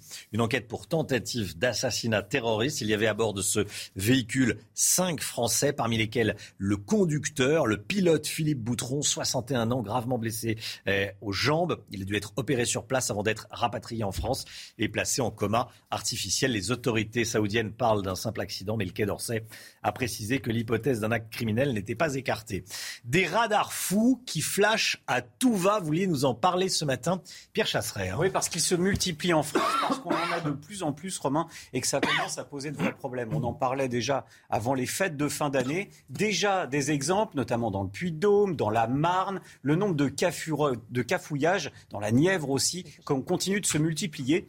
On a cette fois-ci, un radar qui fait parler de lui. Il est en Loire-Atlantique. Il est du côté euh, de Nantes, dans la zone nord de Nantes. Et là, vous le voyez sur la carte, où s'il se trouve, eh bien, ce radar se met à flasher n'importe qui, n'importe comment. On est sur une route nationale limitée à 110 km heure. Les usagers passent quelquefois à 90 et reçoivent un PV. Un vrai problème, un vrai cafouillage, un vrai amateurisme dans la pose de ces nouveaux radars. Vous savez, ceux qui sont montés sur des petites roulettes et qu'on déplace pendant la nuit, qui sont ressentis par les automobilistes comme un vrai piège. Je pense qu'il va falloir faire quelque chose parce que ce type de radar-là, ces radars dits autonomes, ne sont clairement pas encore au point. Pierre Chasseret, merci beaucoup Pierre. Effectivement, ça fait euh, jaser ces informations, ces radars qui flashent. Comment on s'en sort d'ailleurs quand on se fait flasher alors qu'on n'a pas commis d'excès de vitesse? C'est le parcours du combattant. Déjà parce que il va falloir prouver qu'on était innocent. Une fois qu'on a prouvé ça, ça pose un problème de requalification des infractions. C'est-à-dire que en France, vous avez des tranches hmm. de 1 à 20 km heure, c'est un excès, de 20 à 30 une autre sanction, de 30 à 40, etc. Lorsque vous êtes pris pour un excès de 20 au-dessus, mais que vous étiez la bonne limitation, celui qui est pris à 30 au-dessus était tout de même en excès, mais pas dans la même grille d'infraction. Donc tout cela génère un énorme cafouillage et au final, la préfecture n'amnistie pas les PV. Le plus simple, ce serait de dire il y a un dysfonctionnement, on amnistie les PV, on n'en parle de plus. de telle date à telle date et on, tire un trait. Au lieu de ça, on en arrive à une mécanique qui est impossible à expliquer et au final, on se retrouve avec une situation où euh, on n'a pas la bonne solution, la solution simple qui serait l'amnistie. Merci Pierre. 8h45, la santé tout de suite. Docteur Millot, ce matin, le sujet qui nous concerne tous, cas contact. Qu'est-ce que ça veut dire? Qui est cas contact? Qui ne l'est pas ou qui ne l'est plus aujourd'hui avec les nouvelles règles? Déjà, avec 300 000 personnes euh, positives par jour, euh, le nombre de cas contact, on, sera tous cas contact un jour. Hein. Oui. Euh, effectivement. Alors, qu'est-ce qu'on, les choses ont un petit peu évolué hein, ces derniers temps? Qui est considéré comme cas contact? Une personne qui a été en contact avec une personne positive ou probablement positif, c'est-à-dire qui n'a pas été testé mais qui présente tous les symptômes de la maladie. Euh, euh, elle a été en contact mais sans protection. Alors qu'est-ce qu'une protection? Une protection, c'est soit un masque FFP2, masque chirurgical ou masque en tissu catégorie 1 AFNOR. Qui va aller vérifier que votre masque en tissu est catégorie 1 Personne. et ce masque doit être porté par les deux personnes. C'est-à-dire qu'en fait, si vous êtes au bureau et que vous discutez avec quelqu'un, vous êtes masqués tous les deux, même si l'autre est positif, c'est pas considéré comme cas contact. Si l'un est masqué, l'autre pas. Alors là, vous êtes, euh, c'est considéré comme cas contact. Il faut que les deux soient euh, masqués. Donc ça, c'est le texte officiel. Hmm. Après, il y a des nuances maintenant. Parmi les cas contacts, il y a trois risques différents. Il y a un risque qui est considéré comme négligeable, C'est-à-dire que vous, avez, vous, êtes, vous êtes cas contact, mais le risque est négligeable. C'est quand, en fait, vous avez été malade depuis moins de 9 mois. Donc, on estime que votre immunité est suffisante pour vous protéger. Là, il n'y a pas de problème. Mmh. Risque modéré, c'est quand votre, euh, vous êtes euh, vacciné, mais depuis plus longtemps. Mais là, le risque est tout de même modéré. Après, bien entendu, risque élevé, c'est ceux qui n'ont pas eu de schéma vaccinal complet ou qui ne sont pas vaccinés du tout. Donc. Et après, ça va tout changer pour l'isolement. Et vous savez que c'est de- depuis le 3 janvier, tout a changé. Donc quand vous êtes euh, dans, la cat- dans cette catégorie-là, vous êtes vacciné, normalement avec un schéma vaccinal complet, là, vous n'avez pas à vous isoler. En revanche, vous devez faire un test PCR ou antigénique, c'est-à-dire PCR en laboratoire ou antigénique chez le pharmacien, à J0. Et après, vous, pouvez, vous devez faire un test, un autotest à J plus 2 et à J plus 4. OK? Donc, vous êtes vacciné, vous pouvez aller travailler, vous ne vous isolez pas, mais test PCR ou antigénique G0 et après autotest J plus 2, J plus 4. En revanche, évidemment, après, si le test est positif, vous, vous restez isolé, etc. Ce qui n'est plus de 10 jours, mais de 7 jours, hein, je le rappelle. Euh, après, lorsque vous êtes euh, euh, donc non vacciné, là, vous allez vous isoler et l'isolement est maintenant de 7 jours avec un test à la sortie, à la fin de l'isolement, pour savoir si vous pouvez sortir. Je suis claire? Oui, oui, on suit. Faut, je, je pense qu'on ira voir sur le site internet Voilà. après. Mais- euh, mais en si fait, on il a faut des voir- il faut voir, revoir re- et On revoir. rediffusera en replay, euh, voilà, euh, dans son salon la chronique, mais c'est très très. Non, mais en fait, le clair. changement, quand même, c'est Ah, qu'on comprend bien. C'est que sinon, la vie s'arrête en société. hein, si on s'isole tous, puisqu'on est tous contact Bah, bien sûr. de quelqu'un avec euh, 300 000 euh, Au contaminations. début de l'épidémie, qu'à Voilà. contact, c'était quelque chose. Maintenant, tout Donc déjà, ce qui a changé tout de même, Mm. c'est qu'on s'isole plus, euh, et ça c'est tout nouveau hein, quand on est vacciné. Après, pour les enfants euh, de moins de 12 ans, là il n'est pas question de vacciner, pas vacciner évidemment, puisqu'ils ne le sont pas. Enfin, même s'il y en a quelques-uns, notamment parmi les, petits patients euh, malades qui ont été vaccinés, mais sinon ils ne le sont pas. Donc là, il n'est plus question de changer d'attitude quand on est vacciné ou pas. En revanche, être considéré comme cas contact dans une classe, tous les enfants de la classe, il y a eu un cas positif. Et là, il faut les tester à J0. C'est-à-dire que vous apprenez euh, à 9h du soir qu'il y a eu un enfant positif la veille. Il faut que vous trouviez un moyen Voir de par tester. mail à 22h30. Voir par mail à 22h30, comme on a eu le cas euh, d'une maman. Euh, et donc, vous le, le testez à J0 avec un test PCR ou antigénique. Et vous devez aussi le tester à J plus 2 et à J plus 4. Pour stresser les familles. C'est quand même, Euh, là, les tests, ça- ça- ça- C'est pas mal. voilà, c'est c'est sans fin, quoi. On va se tester toute la journée. Merci beaucoup, Brigitte.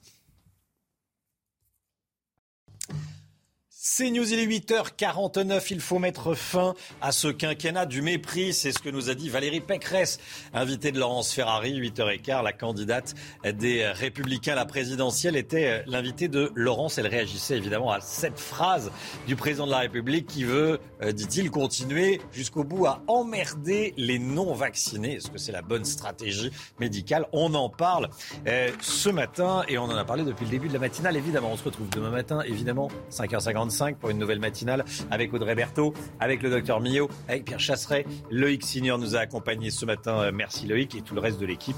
Euh, Demain, dans un instant, c'est l'heure des pros avec Pascal Pro et ses invités. Belle journée à vous sur CNews. Tout de suite, Pascal Pro dans l'heure des pros.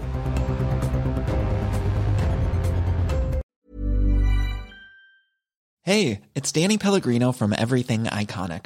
Ready to upgrade your style game without blowing your budget? Check out Quince. They've got all the good stuff shirts and polos, activewear, and fine leather goods, all at 50 to 80% less than other high end brands. And the best part? They're all about safe, ethical, and responsible manufacturing. Get that luxury vibe without the luxury price tag. Hit up quince.com slash upgrade for free shipping and 365 day returns on your next order. That's quince.com slash upgrade.